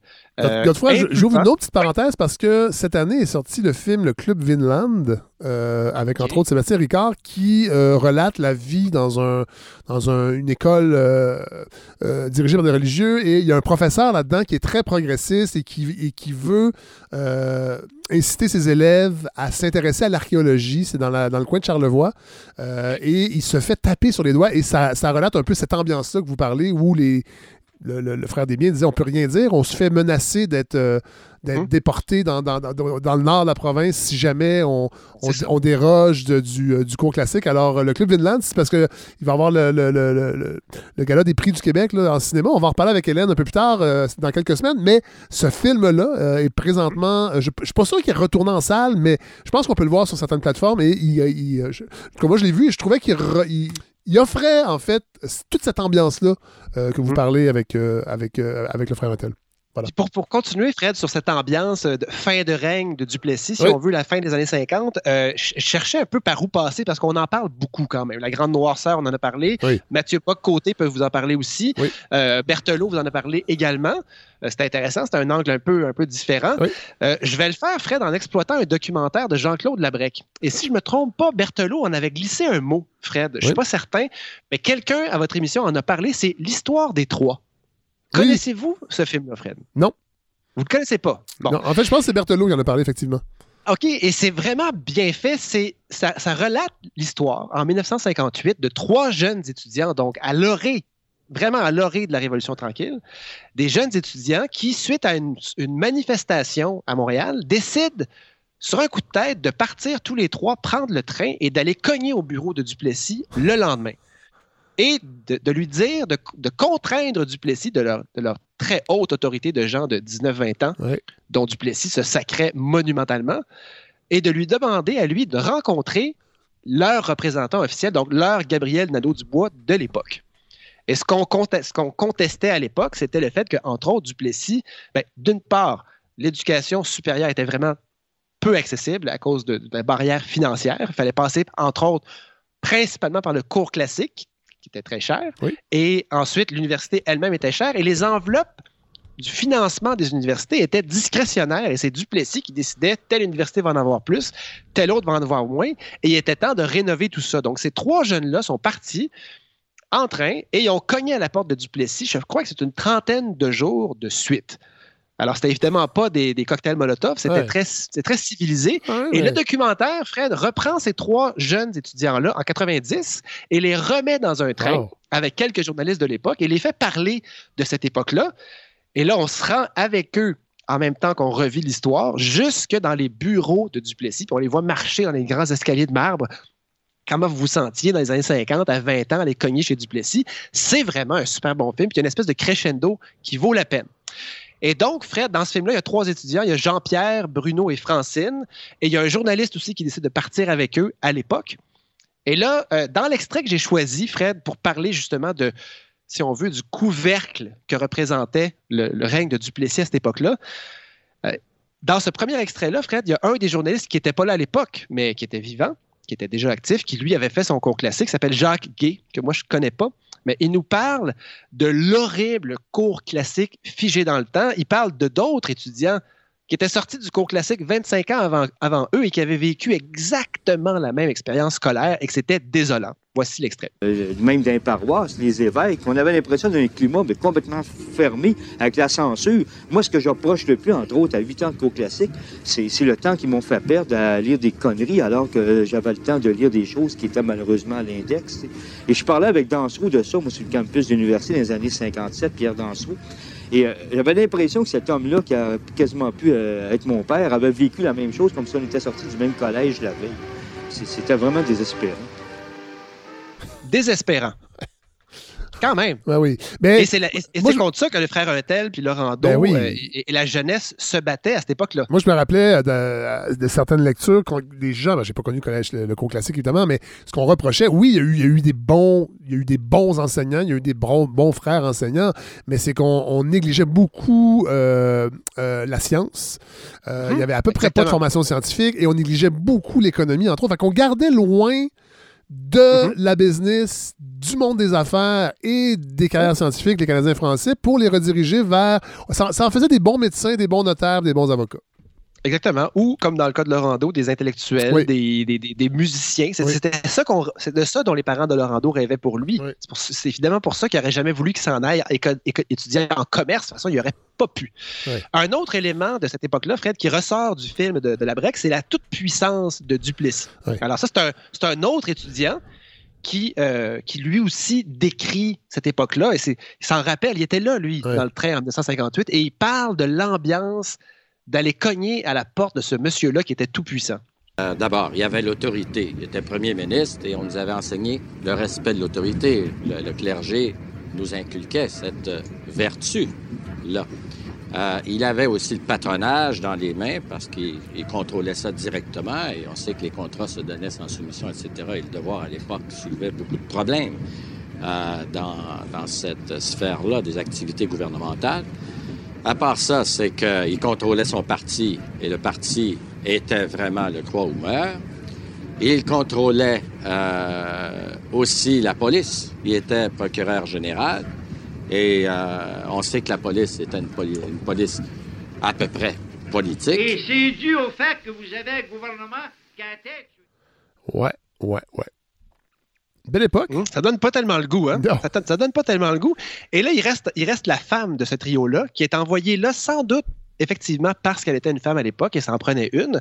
Elle s'appelle Francine et euh, elle, elle nous lit une correspondance que lui envoie son père. Il faut s'imaginer être une femme en 1958 et jeune étudiante, aller tenir tête à Duplessis pendant une grève. Est-ce qu'elle va, se faire enfermer en tant que communiste? C'est possible. Et là, le papa lui, envoie une lettre qu'elle ne montre pas aux autres parce que c'est trop, trop bad tripant. Et là, en 1990, elle lit cette, lettre-là à ses deux autres euh, anciens collègues. Excuse le côté un peu dur de cet exposé. Il me semble qu'il faut essayer de crever les illusions. Ça, il va le faire en cinq points. Un, sur les motifs de ton action, tu sais que je suis d'accord. D'accord aussi sur les modalités actuelles, avec réserve que tu connais. Question du roulement. Deux, il faut nécessairement partir d'un autre fait aussi. Alors, pauvre fille, elle se fait dire, décortiquée par son père, pourquoi c'est une mauvaise idée de partir, le tout en cinq points. Fred, il y a un petit élément que j'ai oublié de vous dire c'est que Francine, c'est Francine Laurando. Ah ben! OK, fait que Francine Laurando, qui lit une lettre de son père, là, c'est l'éditorialiste en chef du Devoir qui lui écrit ça et qui lui décortique pourquoi c'est pas une bonne idée qu'elle soit là. Imaginez, imaginez le, poids sur, les épaules de cette étudiante-là qui est allée quand même, qui sait que fondamentalement son père est d'accord avec les idées qu'elle défend. Mais le fait que sa fille à lui soit là-bas, euh, c'est moins rigolo. Imaginez le poids dans ce texte. Et là, donc, point 1, point 2, point 3, je laisse la fin de la lettre, juste pour que vous en... Sachant que c'est André qui écrit. Or, un point me paraît capital. On ne doit pas rester prisonnier d'un acte. On n'a pas le droit devant soi-même de rester l'esclave d'un rôle que le hasard a contribué à nous donner, sauf si l'on est sûr de s'identifier vraiment à cet acte et à ce rôle. Sans quoi il faut avoir le courage de se dégager vite, quoi qu'il arrive, quoi que les camarades disent. Ce n'est pas eux que l'acte engage, au lieu, il les engage, eux, qui ne sont pas nécessairement pareils devant lui. 5. Encore 15 jours de ce régime et je crois que ton année est ratée. Ton voyage en Europe, en conséquence, remis à 1960. des lettres comme ça, ça... Mais tu nous as fait des cachets. Ça faisait passer des nuits blanches. Moi, moi Fred, ça... ça me, ça me, fascine, ce petit extrait-là. Je me dis, mon Dieu, que c'est il y a beaucoup de choses là-dedans. il, y a, la lettre, il y a la fille qui lit une lettre de son père, mais c'est aussi l'éditorialiste en chef du Devoir qui écrit cette lettre-là. Euh, moi, ça me donne des frissons et, tout, ça là-dedans, c'est Jean-Claude Labrec, finalement, c'est mon oncle aussi. Donc tout ça, c'est incestueux, Fred. oui, qui va devenir le conjoint de votre tante Francine. Absolument, oui. Je ne sais pas s'il a commencé. Très euh... petit milieu. C'est ça. Exactement. Et on s'insère là-dedans. Oui. Oui, moi, Fred, justement. Et donc, euh, moi, ça me fascine, cette histoire-là. Ça, nous donne un peu le portrait. Euh, il paraît que cette grève-là, Fred, en, 1958, et cette visite de l'histoire des Trois euh, à Duplessis, juste avant la mort de Duplessis, ça fait partie, c'est un autre élément qui fait que bon, les choses ont basculé et qu'on est tombé dans la Révolution tranquille juste après. Duplessis est mort, Paul Sauvé est arrivé. Et lui aussi a pris cette décision de mourir. Oui. Et l'Union nationale est défaite. Et là, c'est les libéraux de Jean Lesage qui prennent le pouvoir. Et là, j'ai pas besoin de refaire cette histoire-là. Mais ce qui est intéressant, c'est qu'une fois l'effervescence relâchée, la marmite et le couvercle est ouvert, mais Laurando est encore là, lui, pour ben décortiquer les enjeux les plus importants. Alors, tout le monde est content. Là, on, est, on, est, vraiment dans le tapis, c'est la joie, mais lui est encore critique. Il va militer pour une commission sur l'éducation du Québec. Parce qu'il est dépressif, ne l'oublions pas. Ben, je pense qu'à ce moment-là, il, devait être bien. Il, était, il était dépressif, Fred, quand il luttait en dedans de lui contre deux tendances. Ah oui. Alors, euh, Voilà. Et c'est ce que j'ai compris de son histoire. Mais donc, il est resté hyper vigilant pour, pour nous, pour les Québécois. Euh, il va militer pour une commission sur l'éducation et qui va devenir la commission parents. Ben oui. Donc, donc, dont les conséquences euh, ben, sont encore toujours visibles aujourd'hui, sous la forme de cégep qui porte son nom à lui. Et donc, euh, entre autres, Fred, au moment où les libéraux arrivent, ben, on, on avait l'impression de s'être débarrassé du patronage de l'époque du Plessis, mais c'était pas vrai. Et donc, lui a écrit dans le devoir qu'on avait le patronage dans le sang et il va pousser beaucoup, beaucoup pour l'instauration d'un fonctionnement d'attribution des contrats par appel d'offres. Et on est passé d'une république de bananes sur le plan du patronage à un des endroits où euh, le financement électoral, ça s'est fait progressivement, est le mieux contrôlé dans le monde. Et donc, et après, ça, et après ça, il y a eu la commission Charbonneau. Oui, effectivement. André ben n'était pas là pour nous expliquer. Non, non, non. mais donc, Fred, toujours nationaliste, toujours autonomiste. Euh, il croit encore à un Québec, mais dans le Canada, on parle à l'époque d'un nationaliste fort patient. Oui. Parce qu'au moment où, euh, où, le, si on veut, la, révolution s'embrase au Québec, ben là, tu as, beaucoup de monde qui commence à se dire, ben là, là c'est le temps qu'on ait notre pays pour être capable de faire tout ça nous-mêmes. Et lui, ce qu'il disait, et là, je le cite, si la croissance, si la croissance normale de l'État provincial est bloquée par l'attitude du gouvernement central, c'est alors que ma patience se réveille à bout. Et donc, Fred, c'est l'époque où. Non, mais attendez, attendez, attendez, attendez, oui. Oui, oui. Donc, lui, il embarque pas dans. Euh, évidemment, le, mouvement souverainiste est encore balbutiant au début de la Révolution tranquille, mais quand même, mm-hmm. euh, dans les années 60, vont. Dans le fond, il meurt la même année de la fondation du mouvement Souveraineté Association. Ce que je veux dire, c'est que c'est peut-être pour ça qu'aujourd'hui, sa mémoire est pas si vibrante dans mm-hmm. le dans l'écosystème euh, nationaliste parce que dans le fond, c'était un, fédéraliste mou, si on pourrait dire. Eh, on l'a décrit, Fred, comme un crypto-souverainiste. Ah! Ça a été écrit. Parce que supposément, à l'époque de Diefenbaker, au moment où il, exigeait, lui, une commission d'enquête, parce que selon lui, une des seules façons de sauver le Québec, mais le Canada tout entier, c'était de, de, repenser cette idée du bilinguisme, protéger les minorités francophones hors Canada. Et euh, ben, on, l'accusait d'exagérer la menace séparatiste pour pour engendrer un, pouvoir plus fort avec le fédéral. Au moment, Fred, où les bombes felkistes explosent à Westmount, Laurando est avec René Lévesque chez Gérard Pelletier. Alors, on imagine qu'il devait jouer à Fortnite quelque chose comme ça. Et euh, l'époque était là. Donc, c'est des gens qui se parlaient. Trudeau faisait partie des discussions ben aussi. Et son, son éditorial le plus important, c'est celui-là en 62, où il demande donc une commission d'enquête sur le bilinguisme. Son objectif, c'est de sauver le Canada, mais c'est de sauver l'identité québécoise aussi. C'est que pensent les Canadiens du bilinguisme? Deuxièmement, examiner la situation des minorités dans d'autres pays. Et là, il reprend son idée, Fred, de, de 1936-37 ben pendant son voyage en Europe, en Belgique, en Suisse, mener une enquête nationale approfondie sur l'utilisation de l'anglais et du français dans la fonction publique fédérale pour laquelle on manquait, on manquait sévèrement de données. Ben Ça va être un refus total à l'époque de Diefenbaker, mais quand Lester B. Pearson, lui, devient minoritaire, donc libéral minoritaire, lui, ça l'intéresse un petit peu plus de sauver le Canada étant minoritaire. Et donc, Fred, la commission va lui revenir sur un plateau d'argent. On va lui proposer de co-présider, de collaborer à l'élaboration, au fonctionnement de cette bête-là, qui va être vue plusieurs années plus tard comme un éléphant blanc qui s'est peut-être euh, enfargé dans une recherche trop volumineuse. Euh, il y avait un bureau de recherche phénoménal pour cette commission d'enquête-là. Ils ont sillonné le Canada. Et là, il paraît qu'il a recommencé à avoir mal à la tête puis à faire un peu de déprime. Oh. Pour résumer grossièrement, Fred, euh, quand il était au Québec dans ses assemblées, il constatait à quel point les, nationalistes séparatistes lui en voulaient d'essayer de sauver. Et quand il était dans l'Ouest canadien, il se rendait compte qu'il y avait des minorités ethniques là-bas qui en avaient vraiment rien à cirer d'une entente entre deux nations égales.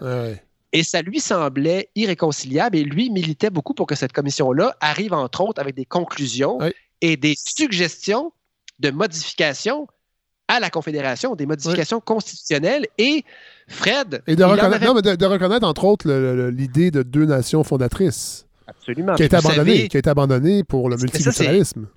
Oui, mais ce qui est fou, Fred, c'est qu'au moment où lui, se, littéralement, euh, se, casse la tête avec ce thème-là, Euh, lui, le, le, nationaliste qui avait su accompagner les Québécois dans la réflexion, décortiquer avec eux les enjeux les plus importants, cet homme-là, le père de mon père, s'effondre après une conférence de presse le 15 mai. Il va être à 68, il va être à demi-conscient pendant une quinzaine de jours et finalement, Fred, André Laurando meurt à l'hospital le 1er juin. Et la commission, qui va continuer à, sévir quelques années. Qui n'est pas terminée, oui, c'est ça. Euh, ne publiera jamais son livre sur la question constitutionnelle. Mais, mais ils, ont, ils, ont, ils ont couché le rapport ah oui. je crois qu'il y a cinq ou six volumes et il y a les fameuses pages bleues que, que Laurando a beaucoup contribué à rédiger, qui est le rapport prévisionnel. Un peu comme le rapport, euh, le rapport sur la DPJ, c'est le rapport euh, Laurent? Oui. Quand tu te rends compte en plein milieu de ton début de commission que ça va vraiment pas bien, ben, tu sors un rapport préliminaire pour que les gens comprennent à quel point ta commission est importante. Mais la commission a perdu de l'élan et à ce moment-là, Fred, nouveau premier ministre au Canada, et qui est-il? Pierre, Pierre Trudeau. Ben qui, lui, va tirer la couverte loin, loin, loin de son côté, très loin de l'entente entre deux nations égales et beaucoup plus du côté du multiculturalisme, ce qui fait que le Québec ah. se ramasse finalement un parmi d'autres. Mais ben, Frédéric Lacroix, qu'on a reçu à la balado pour son livre sur la, loi, ben, sur le français, pourquoi la loi 101 est un échec? Mauvais titre d'ailleurs, parce que le livre est plus intéressant que le titre le suggère. Mais lui, il disait que, dans le fond, cette commission-là, si André Laurando avait été encore vivant, n'aurait pas accepté les conclusions et euh, se serait battu, justement, parce qu'on a un peu rendu les deux langues officielles. C'est-à-dire qu'on a laissé le choix aux gens. On a laissé le choix aux individus de choisir leur langue. Alors, évidemment, dans un contexte canadien où la majorité des, locuteurs sont anglais, bien évidemment que la majorité va choisir l'anglais. Alors, c'est une façon de condamner un peu cette idée-là du bilinguisme et des deux nations fondatrices qui auraient peut-être replacer le Québec à la place qui lui revenait dans le Canada et aurait peut-être changé le cours des choses. Mais bon, malheureusement, il est décédé, mais c'est vraiment intéressant.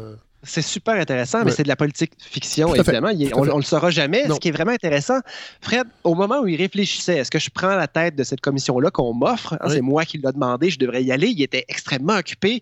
Euh, René Lévesque est allé souper avec.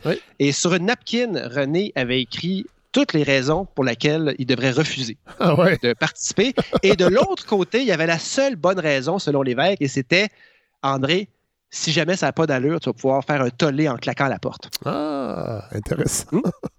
Ah je ne vois pas si André l'aurait fait, mais c'est peut-être ça qu'il aurait fait à la fin. Eh oui, mais il serait peut-être devenu, peut devenu un des, un des ministres du, gouvernement du Parti québécois parce qu'il aurait fait une conversion vers le nationalisme. Ça serait devenu un crinqué.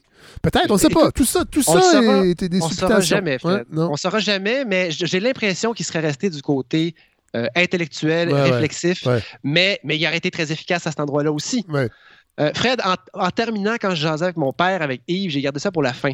Euh, c'était un père très occupé pour mon père puis Yves et ses frères et sœurs. Donc, donc absent? Les deux ont dit la même chose, Fred, que c'était un papa très présent quand il était là. Ah.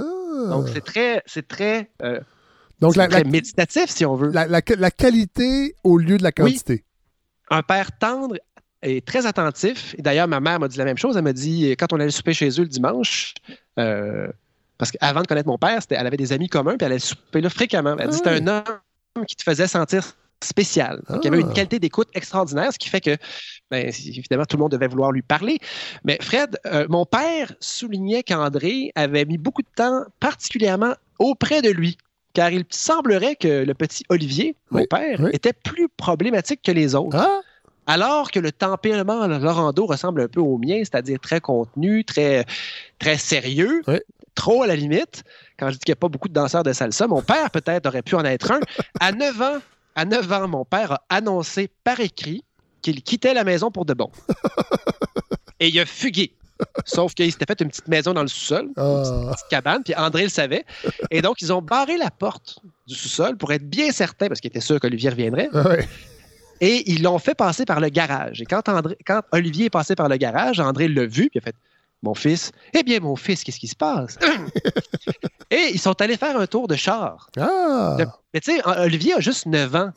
Dans les années 30, 40 peut-être. 40, 40 j'imagine. Et son père prend une demi-heure, 40 minutes pour savoir comment il va. Ah, c'est c'est quand même. ben oui. ben oui, c'est bien, mais c'est quand André est décédé, Fred, à l'hôpital, ils Oui. se sont retrouvés tous les frères et sœurs autour d'une table. Et puis mon père leur a demandé Avez-vous l'impression, vous aussi, que vous étiez son préféré Et tout le monde avait un peu cette impression-là. Ah. Hey, je pensais que c'était moi le préféré. Et Fred, pour en finir en musique, je vais, je vais te raconter une histoire que mon père m'a contée que j'ai lue nulle part. Mais euh, mon père est français, il était à son chevet. Il était à peine conscient. Il était, il était inconscient, mais parfois il se réveillait puis il marmonnait. Et éventuellement, Fred, euh, il, il- il- il s'est mis à chanter. Et ils ont chanté tous les trois ensemble un air de Debussy, justement l'opéra dont on parlait au début, de Péléas et Mélisande. Et ça me fait dire, Fred, qu'une des dernières choses que le cerveau de ce grand intellectuel-là a traité comme information, mon grand-père, c'est un souvenir musical qu'il a chanté avec deux de ses enfants. Et je vous laisse donc avec cet air d'opéra qu'André a chanté juste avant de quitter notre monde.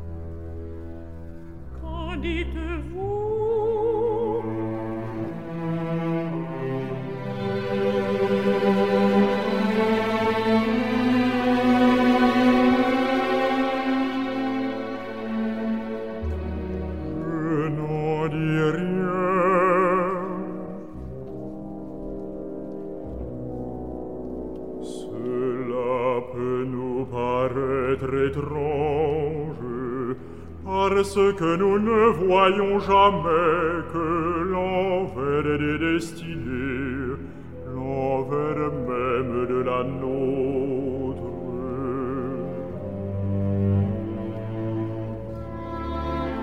Il avait toujours suivi mes conseils jusqu'ici.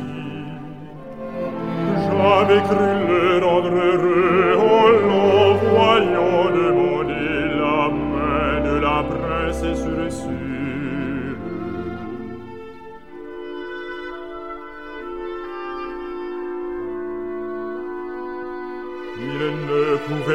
resté seul et depuis la mort de sa femme il est triste d'être seul.